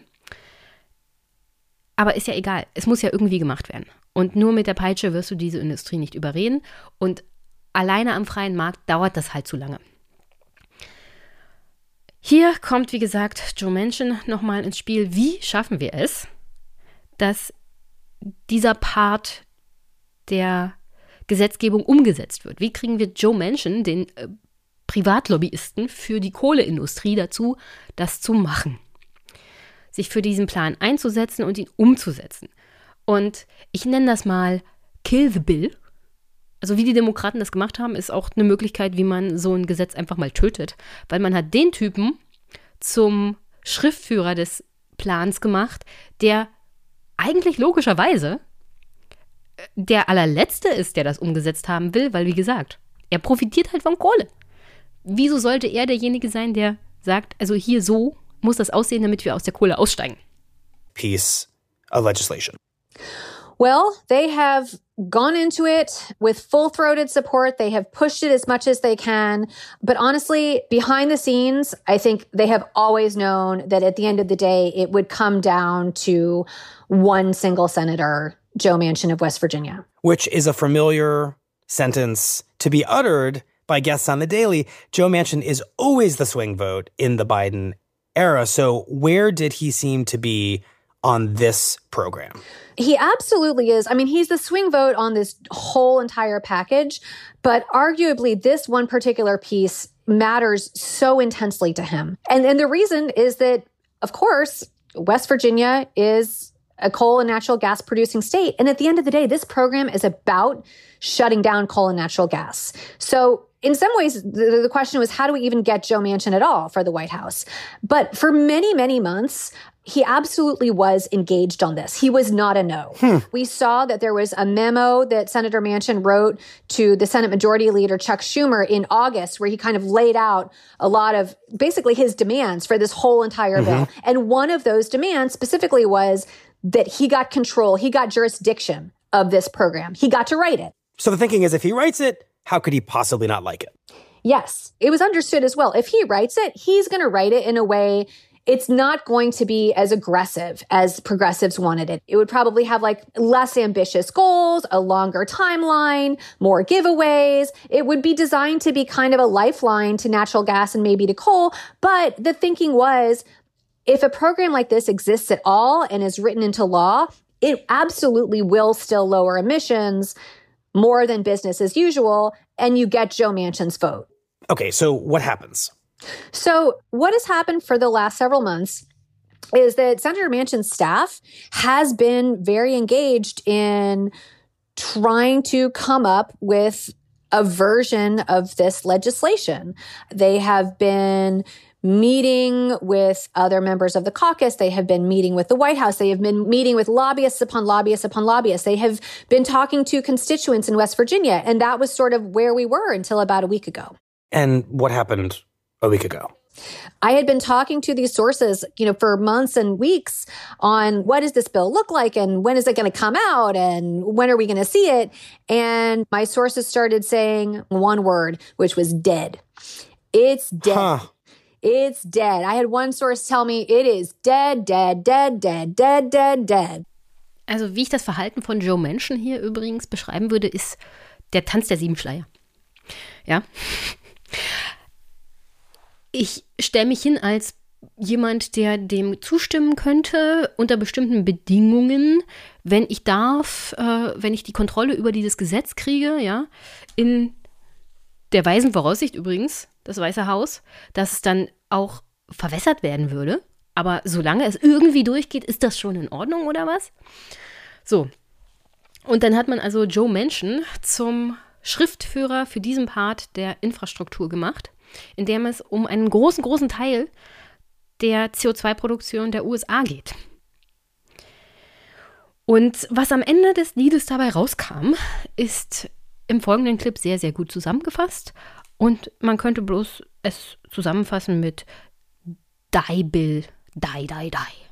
Right. Finally, I understood what had happened, which is what Senator Manchin had done is he had had a call with White House officials where he basically said, you know what?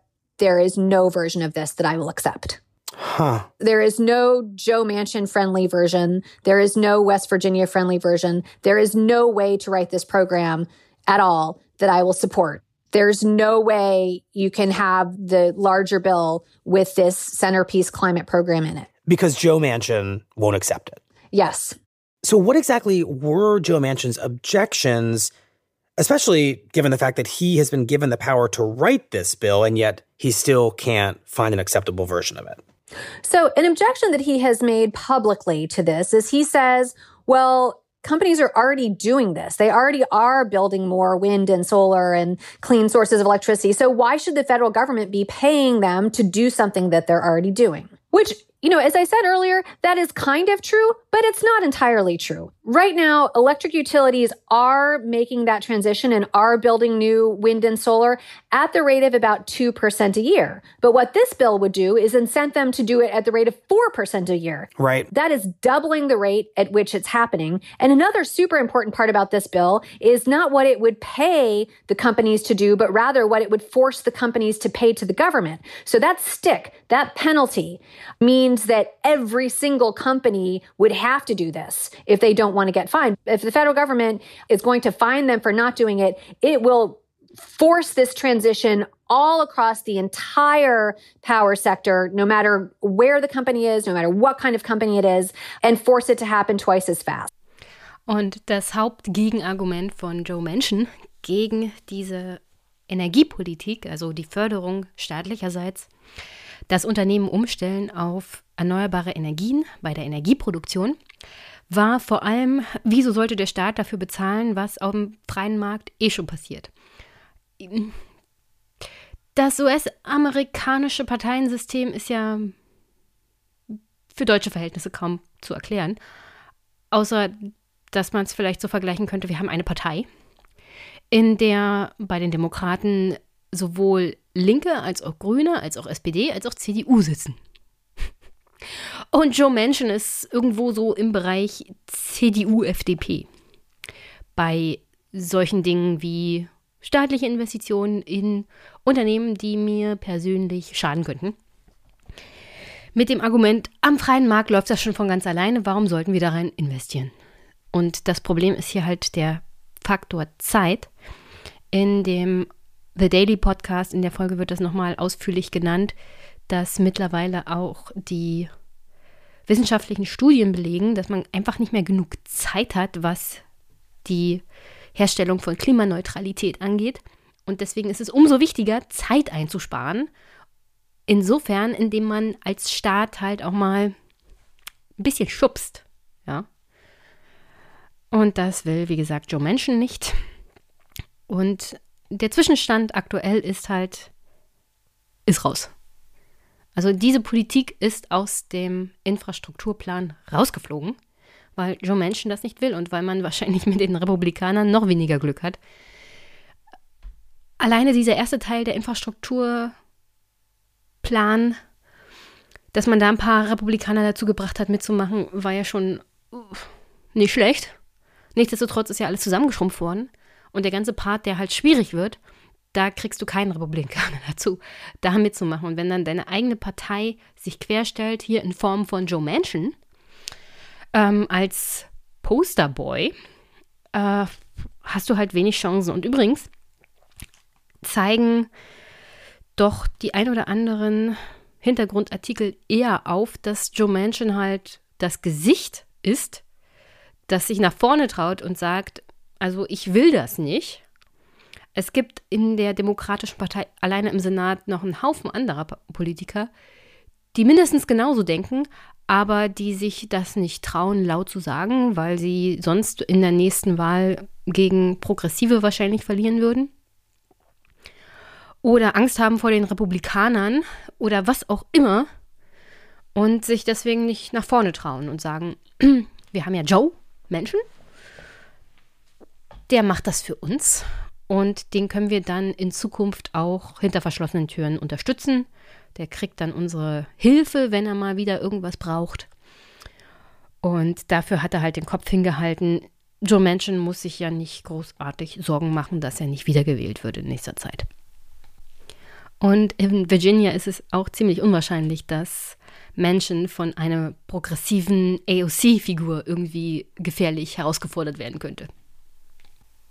Und ja, so viel zum Thema auch noch Klimapolitik in diesem Build Back Better Plan von Joe Biden, der praktisch von der strukturellen Probleme, die der US-Senat hat und dem Lobbyismus auseinandergenommen wurde.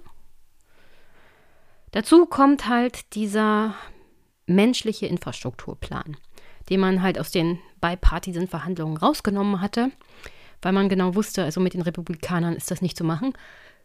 Stellt sich raus. Mit den Demokraten ist das auch nicht zu machen.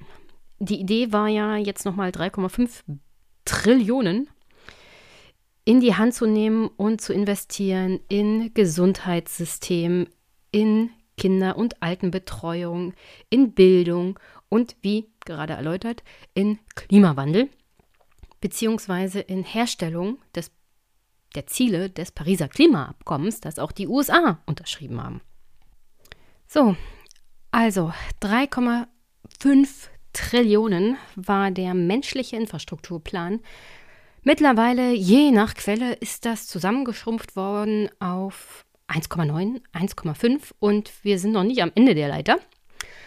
Der ganze Plan ist bisher, wie gesagt, noch nicht gegenfinanziert, weil die Ideen der Rückabwicklung von Steuern, Erleichterungen, die Trump eingeführt hat, nicht mit Senatoren wie Menschen zu machen sind. Und wie gesagt, an der Stelle nochmal, das ist ein strukturelles Problem. Hinter Menschen verstecken sich noch andere Senatoren. Aber fassen wir mal aktuell zusammen, was ungefähr klar ist, was rausgeflogen ist dank den Senatoren, die hinter Menschen stehen und hinter Cinema.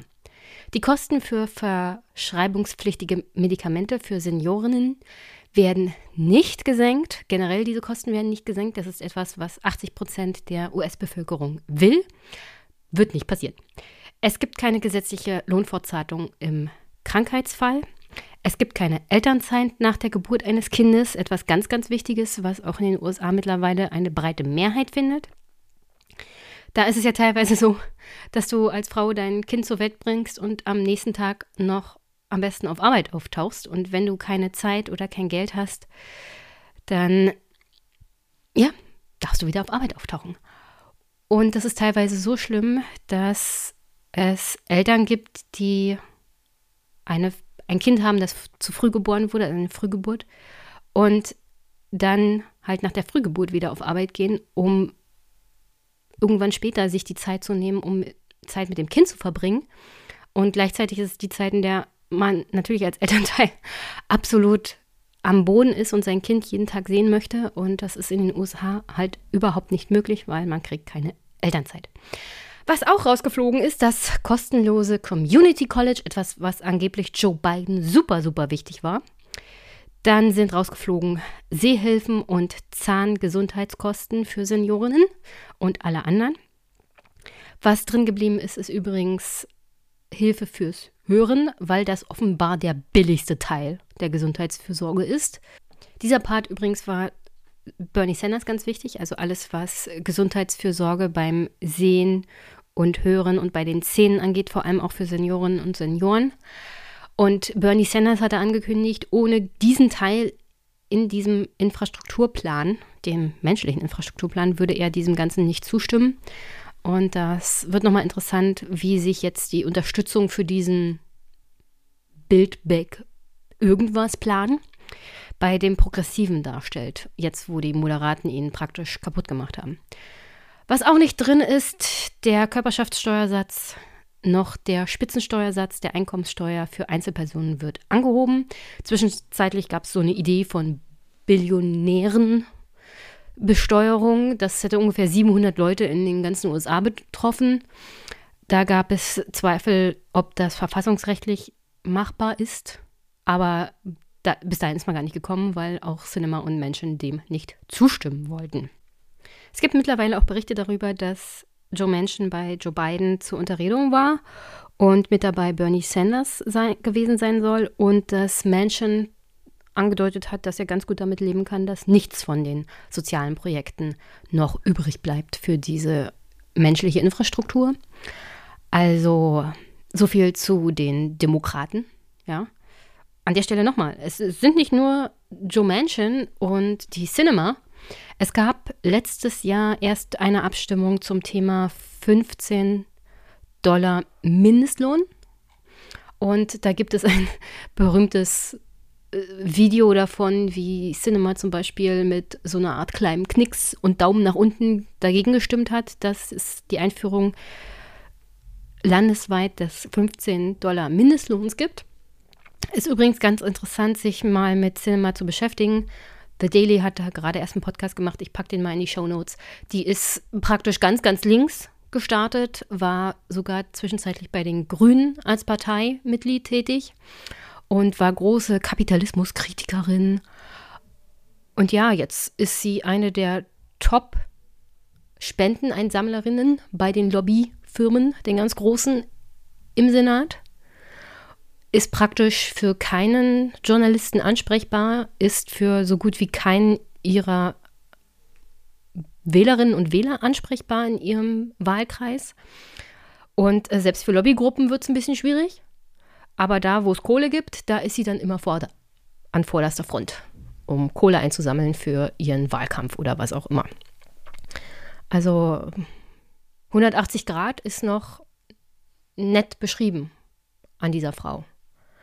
Ich meine, was ich tatsächlich nicht gut fand, ist, dass man sie bis Toilette, bis zur Toilette verfolgt hat und dort Videos gemacht hat als Protest. Ich kann verstehen, dass man sie versucht zu greifen, also nicht körperlich zu greifen, sondern so äh, irgendwie als Wähler mal zu stellen, weil es anscheinend sehr, sehr schwierig ist, sie irgendwie mal zu einem Gespräch zu kriegen. Aber bis zur Toilette verfolgen ist vielleicht ein bisschen zu viel. Also, sie tut mir nicht leid in dem Sinne, ich finde es nur halt für die Leute, die versuchen, darauf hinzuweisen, was für eine furchtbare Politik sie macht, ein bisschen schade, weil das geht dann von ihrer moralischen Position ab. Also verfolgt Leute einfach nicht auf die Toilette. Das macht man nicht. Achso, und um mal zu nennen, welche Demokraten so im März noch diesen Jahres gegen den 15 Dollar Mindestlohn gestimmt haben, das waren unter anderem Senator King, Hassan, Jan Shaheen, Chris Coons, Tom Carper und John Tester. Alle durch die Bank, verschiedene Bundesstaaten natürlich. Und natürlich auch Mansion und Cinema. Insofern kann man sagen, also alle die, die sich hinter Mansion und Cinema verstecken, es gibt viele davon. Und die Demokraten haben hier ein echtes Problem, weil diese Moderaten, die stillschweigend oder mit einer großen Klappe wie Menschen, diese ganze Klimawandel und soziale Gerechtigkeit-Agenda hier klein hauen, sind dann für den nächsten Trump verantwortlich. Und alles andere ist kein Argument mehr, um ehrlich zu sein. Weil eigentlich gibt es hier bloß eine Aussage, wenn es um sozioökologischen Ausgleich geht und Klimawandel. Da geht nur go big or go home.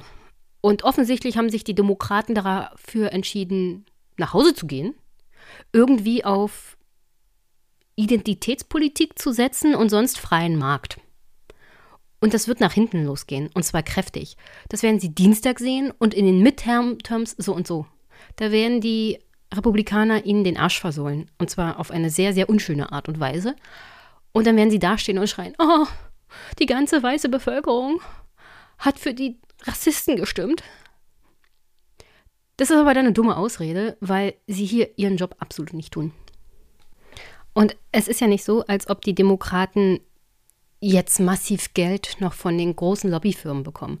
Mittlerweile haben selbst Leute wie Schumer eingesehen, dass wenn es um viel, viel Kohle geht, man zum Beispiel viel mehr von der urbanen Mittelschicht profitieren kann. Und da ist auch viel mehr Kohle zu holen tatsächlich als bei den Lobbyisten. Es mögen kleinere Summen sein, aber von der Masse her ist es einfach viel, viel mehr. Weil die Zahl der Lobbyisten ist tatsächlich geringer als die Zahl der urbanen Mütter oder Väter. Und das Problem hier ist einfach nur, du musst ihnen wenigstens irgendwas geben, damit sie weiterhin Geld spenden und damit sie das Gefühl haben, dass ihr Geld sozusagen gut investiert ist du musst sie nicht jeden Tag treffen. Du musst nicht jeden Anruf von ihnen annehmen, wie zum Beispiel bei dem Lobbyisten-Leuten. Du musst nicht mit ihnen Golf spielen gehen. Du musst einfach nur gute Politik machen, von denen diese Leute was haben. Und sogar Schumer hat das mittlerweile eingesehen. Und hier habe ich mal Clips mitgebracht von Useful Idiots. Da war Ryan Grimm, der macht mittlerweile beim Intercept Podcast mit und der äußert sich mal zu Politik und Geld in der Politik in den USA mittlerweile und wo das herkommt und wo mittlerweile auch ein bisschen Umdenken ist. Und wenn man das gehört hat, fragt man sich, wie kann das sein, dass wenn das die Realität mittlerweile auch für die Demokratische Partei in der Mehrheit ist. Wie kann es sein, dass du im Senat Leute hast, die gute Politik für deine massenhaften Spender blockieren? this might help. Uh, so Schumer has very much recognized the power of suburban small donors, the wine, wine, moms, whatever you want to call them, who have a more disposable income than a lot of Bernie's small donors. Like Bernie still managed to raise, you know, a couple hundred million dollars, and that that that was enough to get Chuck Schumer's attention. Like, oh, that's a lot of money. But then once these Senate candidates in 2018 around the country were absolutely flush with cash because people in the suburbs were giving each candidate 50 bucks. Uh, you know, the, Schumer's operation would say, here's 12 candidates that we need money for. And then there'd be, there'd be people who'd give 25 50 dollars to every single one of them and they would do it every single time rachel maddow got them mad on on the mm-hmm. tv they'd send another 50 bucks to the Iowa candidate, or here's 50 bucks to whoever's running against Susan Collins. And uh, the guy in North Carolina cheating on his wife, here's, here's a hundred bucks because he's going to need it. Uh, and so when, when, Schumer saw that there's uh, th- that you could raise hundreds of millions and over a couple of years, billions of dollars from these donors, then then what he started reasoning, and he's talked to people about this, was that you have to give them something. Like you're going to lose those people if they feel like they wasted their their what ends up being two thousand dollars. You know, because mm. It, it really starts to add up. So he's like, we need to be seen fighting. We, we need to be we need we need these people to understand that that they that they got something um, mm. by by electing us. That I think is is how the money in politics explanation works for Schumer. I get it. Also man hat festgestellt, dass sobald jemand auf MSNBC schimpft auf die bösen, bösen Republikaner und die Zuschauer richtig wütend macht, dass dann tatsächlich äh, massenhaft 50 Dollar gespendet werden. Und 50 Dollar von ein paar hunderttausend Zuschauern, da kommt schon was zusammen. Und das ist mittlerweile schon im Establishment der Demokraten angekommen. Also sie wissen, da ist richtig Musik drin. Und wieder, da sind wir bei der Logik. Wie kannst du denn, logisch gesehen, dieses Geschenk endlich mal Verbindung zur Masse der Bevölkerung zu haben, die auch für dich spendet, so sehr verschwenden mit einer Politik, die einfach nur noch ein Kompromiss und noch ein Kompromiss und noch ein Kompromiss ist. Und hier nochmal, Joe Biden ist hier am Endeffekt am Ende des Tages schuld daran, dass dieser Infrastrukturplan so zusammengeschrumpft wurde.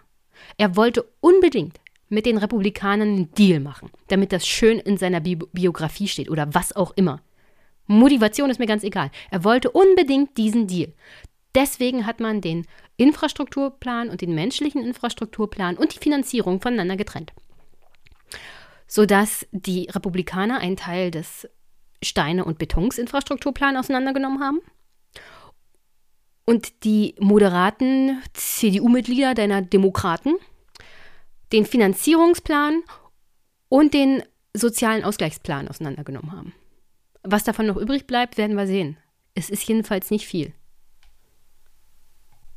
Und wie dann die Leute reagieren, die gerade für die Demokraten gespendet haben ohne Ende, das sagt Ryan Grimm hier auch nochmal.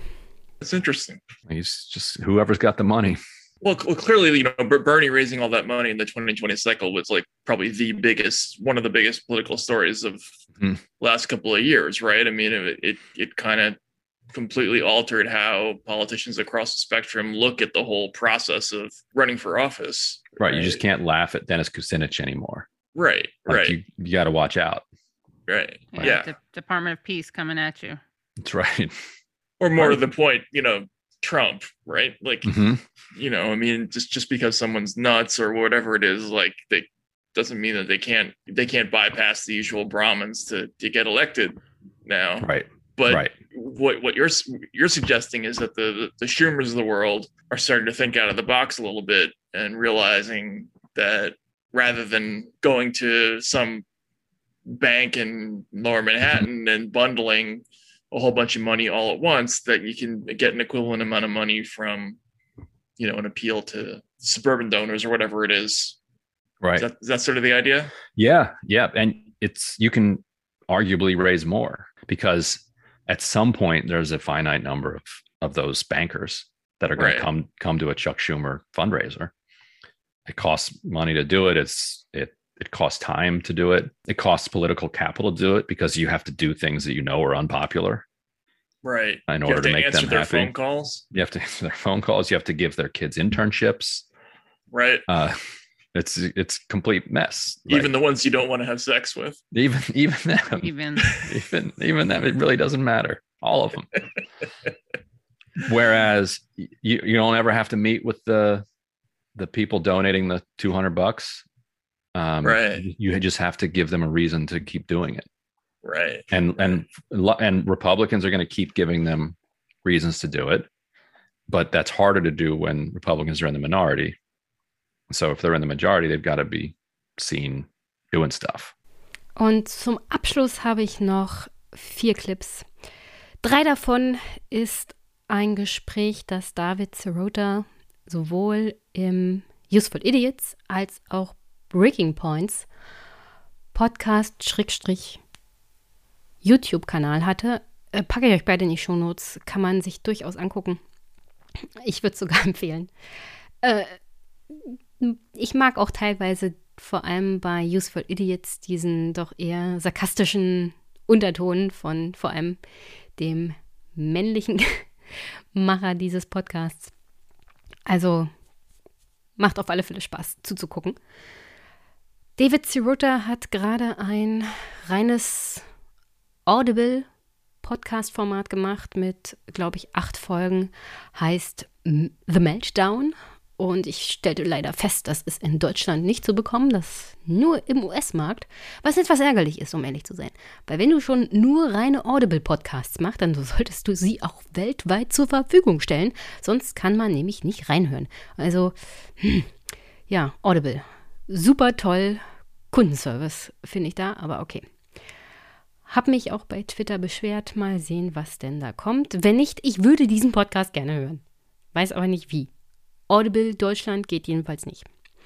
Und da es ein reines Audible-Produkt ist, kann ich auch nicht ganz genau sehen, wie ich das sonst hören kann. Falls meine Hörerinnen und Hörer Tipps haben, können sie gerne machen. Jedenfalls, David Sirota hat sich mit dem Meltdown, also vor allem dem Absturz des Finanzmarktes 2008 beschäftigt. Und darum geht es auch in seinem Podcast. Und er zieht hier mal historische Parallelen und sagt, wer aus der Geschichte nichts lernt, ist dazu verdammt, sie zu wiederholen. Und in dem Fall kritisiert er, dass die Demokraten aus ihrer Geschichte nichts lernen, weil sie wieder zu wenig investieren. Ich weiß, es sind immer noch Billionen, alleine bei dem Infrastrukturplan, die Biden investieren möchte. Aber es scheint mir für eine gesellschaftliche Transformation immer noch viel, viel zu wenig zu sein. Und vor allem in den Aspekten, wo die Demokraten seit Jahrzehnten halt versprechen, versprechen, versprechen, wie zum Beispiel günstige Medikamente, ist wieder alles gestrichen worden. Und das ist etwas, was auch ein Grund dafür ist, dass Bidens Zustimmungskurve einfach mal steil nach unten geht. Die demokratischen Wähler sind dann frustriert und bleiben zu Hause und sagen sich, wieso überhaupt noch wählen gehen? Ja? Ihr versprecht immer nur und tut nichts. Und das ist noch die nette Variante. Oder die gehen halt das nächste Mal wieder Trump wählen. Und das ist dann die unnette Variante. Und um ehrlich zu sein, dieses Mal haben sie wirklich absolut keine Ausrede mehr. Das ist die eigene Schuld der politischen Untätigkeit oder des eigenen Anspruchs von Joe Biden, unbedingt in den Geschichtsbüchern zu stehen, als jemand, der einen Deal mit den Republikanern gemacht hat. Also, es ist, es ist wirklich nicht mehr logisch nachzuvollziehen, was da passiert. The Democratic Party's response to the financial crisis was largely to boost Wall Street, uh, betray many of its campaign promises, which created the conditions for first the Tea Party backlash and then Donald Trump's ascent. Uh, and the reason this is obviously relevant now is because those who ignore history are doomed to repeat it. Uh, the idea being that when you promise voters uh, help and then you don't deliver that help, you should expect that uh, that there's going to be a right wing opportunist there to try to take advantage. And that's why it's such a cautionary tale right now, because as you alluded to in the intro, that seems to be what, what's happening right now uh, as Democrats uh, continue to pare back uh, their agenda, continue to uh, leak out headlines of them betraying their promises promises to expand Medicare, promises uh, for paid leave, uh, previously promises for a $15 minimum wage. And, and it's like the party doesn't seem to remember even its most recent history.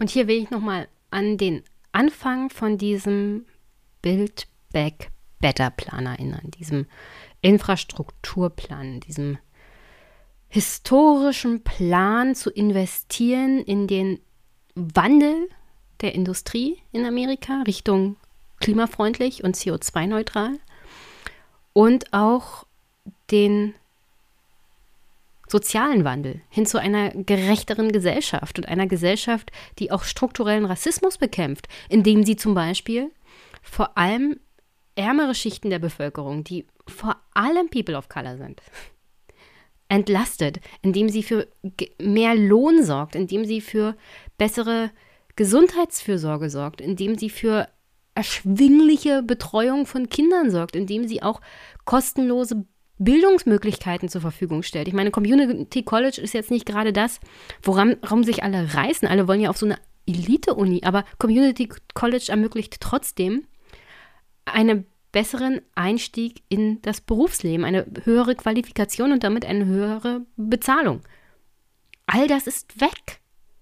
Und damit ist struktureller Rassismus wieder nicht angegangen worden. Und das durch die Demokraten, die dann natürlich gerne auf die Republikaner zeigen und sagen, das sind die Rassisten und äh, damit haben sie ja teilweise auch recht. Nur wenn ihr die Strukturen nicht angeht, liebe Demokraten, äh, hm, wie viele Finger von dem von der Faust, die ihr gerade macht, mit, wo ihr gerade einen Zeigefinger zeigt, wie viele von diesen anderen vier Fingern zeigen auf euch? Also mal ganz ehrlich. Und wenn die Ansage war von Joe Biden vor dem Kongress im April diesen Jahres, wir müssen zeigen, dass Demokratie weiterhin funktioniert. Und zwar für die Masse der Bevölkerung. dann muss man sagen, im Oktober 2021, offensichtlich tut sie das nicht mehr. Denn alles das, was du versprochen hast, ist zusammengekürzt worden. Und für die wirklich die Masse der Bevölkerung, die es unbedingt braucht, die dich massiv gewählt haben, für die funktioniert Demokratie schon wieder nicht. Weil Lobby sich durchgesetzt hat, weil dein eigener Anspruch an das Geschichtsbuch sich durchgesetzt hat, Joe.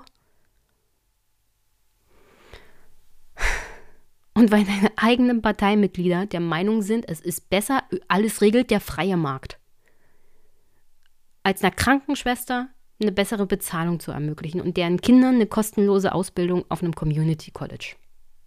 Along that lines, this is an auspicious time for us to be talking, and let's put that Rolling Stone piece up there on the screen, which is that we just got the contours, uh, David, of the Biden bill. What exactly do you make of it in the context of this piece that you guys are working on together? Well, as far as I can tell, the the the proposal that Biden is pushing uh, is about half of what the three and a half trillion dollar bill was supposed to be, just on the top line. I mean, we've now gone from a six trillion dollar proposal uh, to uh, saying he could accept four trillion to 3.5 trillion, uh, down to 1.9 trillion, and now we're at 1.75 trillion, according to, uh, to the White House. Uh, things that have been taken out: the much promised drug pricing provisions, uh, the provisions to allow Medicare to negotiate lower prices for prescription drugs. the paid leave stuff is out. some of the strongest climate stuff is apparently out.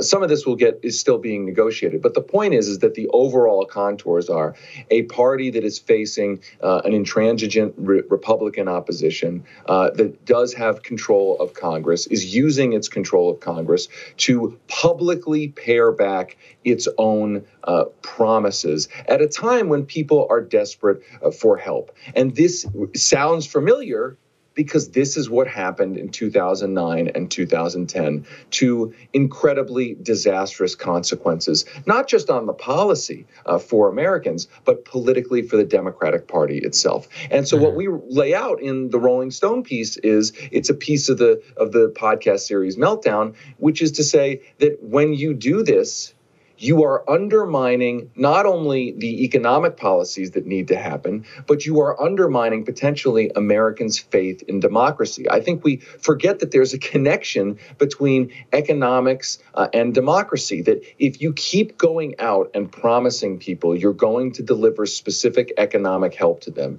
and then you keep getting into power and siding with your corporate donors and do not provide that help to people, uh, then and then you turn around and you say we got to protect democracy there are going to be a lot of voters who say i just used democracy to vote you in. To, right. and you promised me things and you didn't deliver on those pr- promises. You bailed out on those promises. Why should i care much about democracy? Mhm. that's the problem here. Ja. Hat david Sirota gut zusammengefasst. Weil es ist ja in dem Sinne das gleiche wie immer. Und das sieht man auch an dem Gouverneurswahlkampf in Virginia. Wählt uns.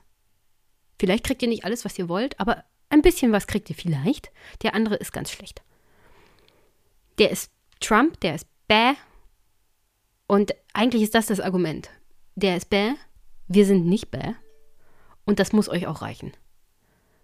Vielleicht kriegt ihr irgendwann mal günstigere Medikamente.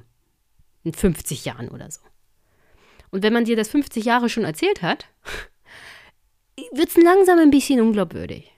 Und um ehrlich zu sein, das war der absolute Warnschuss. Also mehr Warnschuss als Donald Trump 2016 zum Präsidenten gewählt zu bekommen, kriegst du nicht wieder. Und es gab ja diese leise Hoffnung, dass offensichtlich auch Joe Biden und vielleicht ein paar andere Leute in seiner Umgebung kapiert haben, dass das so nicht weitergehen kann. Und wie geht's weiter? So wie immer. Ich muss unbedingt einen Deal machen mit den Republikanern. Ich muss unbedingt diesen Infrastrukturplan auseinanderreißen. Ich muss unbedingt noch einen Deal machen mit dem Menschen. Anstatt das ganze politische Gewicht, das man hatte, noch vor sechs Monaten, jetzt ist es vorbei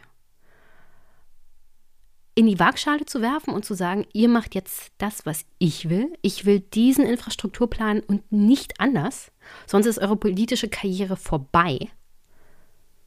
Aber nein, Deal after Deal after Deal, bis das so sehr zusammengeschrumpft ist, dass es weder dem Klima hilft, noch der Umgestaltung der Gesellschaft, noch den ärmsten People of Color in deinem eigenen Land. Von den älteren Mitbürgerinnen und Mitbürgern die sich nicht mehr leisten können, ihre Medikamente zu bezahlen, ganz zu schweigen. Und dann noch zu erwarten, dass Leute Vertrauen darin haben, dass Demokratie funktioniert, wenn sie ihre Stimme abgeben für jemanden wie Obama oder Biden oder McAuliffe. Das ist weg. Und wenn du es jetzt verspielst, kriegst du es niemals wieder. Wenn du unbedingt nochmal Trump willst, dann bitteschön. Aber was danach übrig bleibt von deinem Land, ist dann nicht mehr wiederzuerkennen. Ein Donald Trump in einer zweiten Amtszeit. ohne politische Gegner. Äh, okay. Es, es ist wirklich nicht mehr zu erklären und es ist nicht mehr in Worte zu fassen, wie dumm das alles ist. Und wie fahrlässig. Gut zusammengefasst, wie sich die arbeitende Bevölkerung übrigens fühlt. John Stewart hat es ja am Anfang schon erwähnt, die sind alle wirklich. Wir leben in einem der reichsten Länder der Welt. Uns wird immer gesagt, Leistung, wenn wir nur hart genug arbeiten, dann schaffen wir es schon, ja. American Dream. Das, davon haben sich die Leute, die wir hier am Anfang gehört haben, in der John Stewart Show schon längst verabschiedet. Und was sie jetzt noch kriegen, ist von den Demokraten eins in die Fresse. Und zwar mit Anlauf. Yeah, we covered an extraordinary clip of um, Obama campaigning for the Democrat who's running for governor of New Jersey, where I don't know if you saw this, David, but his whole pitch was basically like, look, I didn't do everything people wanted. And, you know, I really let people down. And then they, lo and behold, they didn't show up to vote for me. And instead of being like, maybe I should have done better, it was like, how could you do that to us? And don't make that mistake again. Look, this guy, he's not going to deliver for you really either, but you should still go out and vote for him. I mean, I always think back to his signature line when he would say, oh, the Republicans are bad or whatever on the trail, and people would boo. He'd say, don't boo, vote. Yeah. And then people do, and they did. They voted since 2006 on prescription drug reform for Medicare to be able to negotiate with drug companies to lower prices. Democrats have been promising this for well over a decade now. Time after time, it's wildly popular. Even people like Kirsten Sinema campaign on this crap. What are voters supposed to do with that information when it's like, we told you not only do we want this, we told you it's one of our top priorities. You said you're going to do it. We voted you into office. And then, even on this most basic obvious, easy reform, you can't do it. Like, what are people supposed to do with that? Right. And then they go out and they say, We have a crisis of democracy. Please elect us to protect democracy. And lots of voters, it's not to say that lots of voters want to see democracy trampled, voting rights trampled, but it is to say that lots of people may say, I'm not going to turn out at the polls. I'm not going to use democratic institutions. Uh, I don't really care if democratic institutions uh, are uh, curtailed and limited. I mean, that's that's the the sentiment that can grow out of a political system that continues to to be a boot to the face of the working class. So, und um das alles abzuschließen, habe ich jetzt noch von dieser Woche einen Clip, wo nochmal beschrieben wird, was vielleicht noch irgendwie in dem Plan drin ist, was nicht.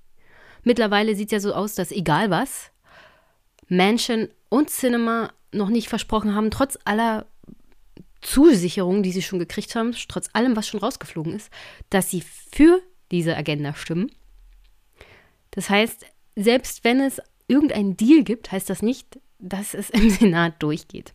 Damit wäre dieser ganze Human Infra Infrastructure Plan, also der menschliche Infrastrukturplan, tot gibt es nur den Infrastrukturplan mit den Republikanern, der, wie gesagt, keinerlei Steuererhöhung für Reiche beinhaltet und der keinerlei sozioökonomischen Entlastungen beinhaltet.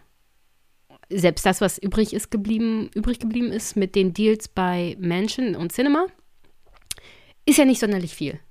Also nicht von dem, was versprochen wurde. Also aktuell herrscht riesiges Chaos. Und wenn Biden aus Glasgow zurück ist, muss er erstmal gucken, was von seinen großen Ideen und Plan zur Klimarettung und sozialen Ausgleich noch übrig geblieben ist.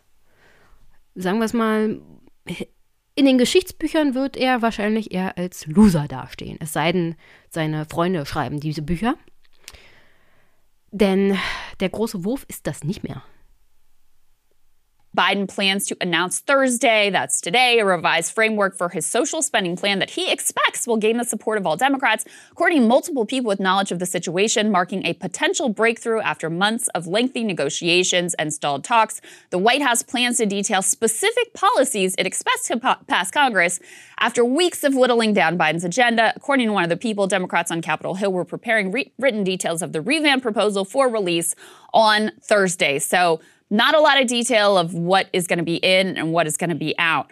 But I can tell you, Sagar, there's been a lot of focus on what Mansion and Cinema will expect in this bill. I think the press is kind of missing the fact that progressives are not on board Yeah, that's a good point. with where things are today. I mean, first of all, you had the mantra from the beginning no climate, no deal. Well, all of the key climate provisions have been stripped down at this point. And then you even lose Senator Sanders' top priority that he said he will not support this bill without is expansion of Medicare. That's reportedly been taken off the table. Family leave. Even well. paid leave, which is like, again, one of these policies Democrats have been campaigning on forever that has like 80% support. That apparently is stripped out. So you're really left with next to nothing. And I can tell you, um, you know, within the progressive caucus, as things stand today, they are not going to vote for this bill. And I know that they don't, you know, they don't have a real reputation for drawing a hard line and sticking Yeah, we'll to it. But this thing has gotten watered down so far and is so pathetic and so far from any of the principles that they laid out to start with that even this progressive caucus, I think, is prepared to vote this thing down. So we'll see what Biden has to say. Politically, eh, they would be doing Biden a favor by voting this thing down. It's a total mess. Nobody knows what's in it. Nobody really cares. It doesn't even have a popular provision like Obamacare did around the preconditions of age 26. To your point, broke this morning that Bernie Sanders apparently has told House progressives that he backs their position against moving against that infrastructure bill until the larger economic package. Everything is moving very quickly. That's why we don't have some of this stuff made um, as elements. But the key provisions and the key things is this, which is that over the last two days, we saw two things happen. We saw that Kristen Cinema had come out and said, I'm not going to raise taxes on any individual and any corporation. And so then there came this very harebrained cockamamie idea around taxing um, unrealized capital gains, but for billionaires only, only affecting the top 1,000. So then let's put this tweet up there on the screen. Senator Joe Manchin then came out and was like, yeah, no, actually, we're not going to do that. So that tax is all but dead. Now, in that scenario, I don't know how they're possibly going to raise any revenue. And this is why I'm personally mystified as to how Biden has the gall to even go out and talk about this. Because from this position right now, Crystal, the only tax which has currently survived any of this and has any idea is what Joe Manchin is floating called a patriot tax, which is basically that corporations have to pay a minimum of 15%. percent Mhm. So no exemptions. Bye.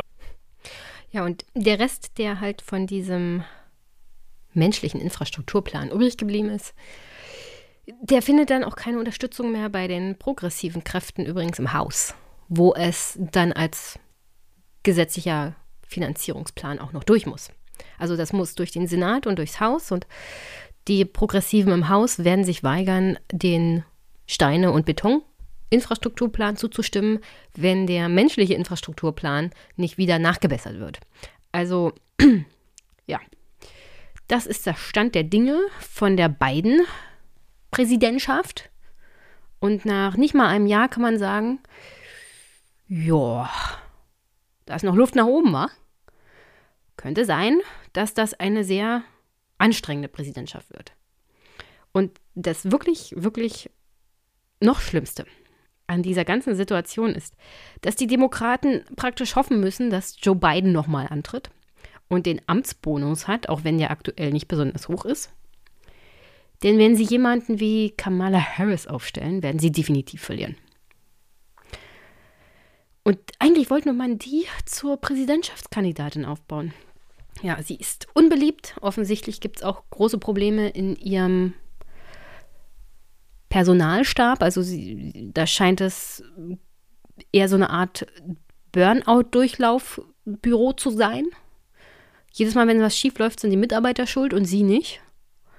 Also das scheint mir auch eine sehr, sehr unschöne Art Arbeitsatmosphäre zu sein. Und das wirkt sich dann natürlich auch noch in der Öffentlichkeit aus, wenn sowas rauskommt. Also, Demokraten versauen gerade alles. Aber sie sind selber schuld, um ehrlich zu sein. Selber schuld. Wenn du so einen Schuss vor ein Buch kriegst, vier Jahre Trump, und das noch mit zwei blauen Augen durchkriegst, und dann noch deinen Präsidenten gewählt bekommst mit Joe Biden, gerade so, um ehrlich zu sein. Das hätte auch mit ein paar hunderttausend Stimmen anders ausgehen können. Die hatten echt Glück. Und du einen Gegner hast wie Trump, der im Gegensatz zu dir selber seine Leute motivieren kann, zur Wahl zu gehen. Die sind wieder total aufgepusht.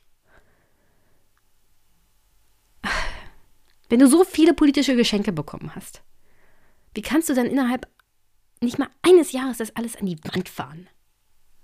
Das ist. Ich meine, und wir haben es doch gehört. Schumer hat doch schon längst daraus gelernt. Die wissen doch ganz genau, dass man, wenn man der Mittelschicht was gibt, wenn man den People of Color was gibt, dann kriegt man auch Wählerstimmen zurück. Ja? Wenn man die Mittelschicht ausweitet um People of Color, dann sind die dir für den Rest deines Lebens treu. Du musst ihnen nur ein bisschen was an die Hand geben. Das Gefühl, dass du etwas für sie tust, und zwar handfest was tust. Alleine billigere Medikamente, wie schwer kann das denn sein? Es ist so dumm. Es ist so dumm, wie Demokratie hier verspielt wird. Ich, ich kann noch nicht mal Trump als den Schuldigen hinstellen, weil um ehrlich zu sein, die Demokraten sind es. Die Demokraten sind schuld. Sie lösen ihre Wahlkampfversprechen nicht ein und denken, solange sie nur den Angstgegner Trump hinstellen, wird das schon reichen. Aber das reicht einfach nicht. Weil in der Demokratie geht es halt um mehr. Und wenn du den Menschen nichts gibst, gibst, wenn du ihnen nicht zeigst, dass Demokratie für sie wirklich funktioniert, dass ihre Stimme eine Bedeutung hat, dass das wirklich Veränderungen bedeuten kann, dann nehmen sie die Stimme das nächste Mal und sprengen einfach wieder alles in die Luft. Und nochmal vier Jahre Trump. Ich weiß nicht, ob da zwei blaue Augen das sind, womit du dann rauskommst. Eine zweite Chance wird er natürlich hundertprozentig nutzen. Und dann mit einem politischen Backing, sowohl im Senat als auch im Haus, während die Republikaner dann die Macht haben. Viel Spaß, wie das Land dann aussieht. Aber sind ja noch drei Jahre, können ja noch Wunder passieren. Menschen könnte morgen tot umfallen und durch AOC ersetzt werden. Wunder passieren ja immer wieder. Würde ich mich aber nicht drauf verlassen als politische Strategie.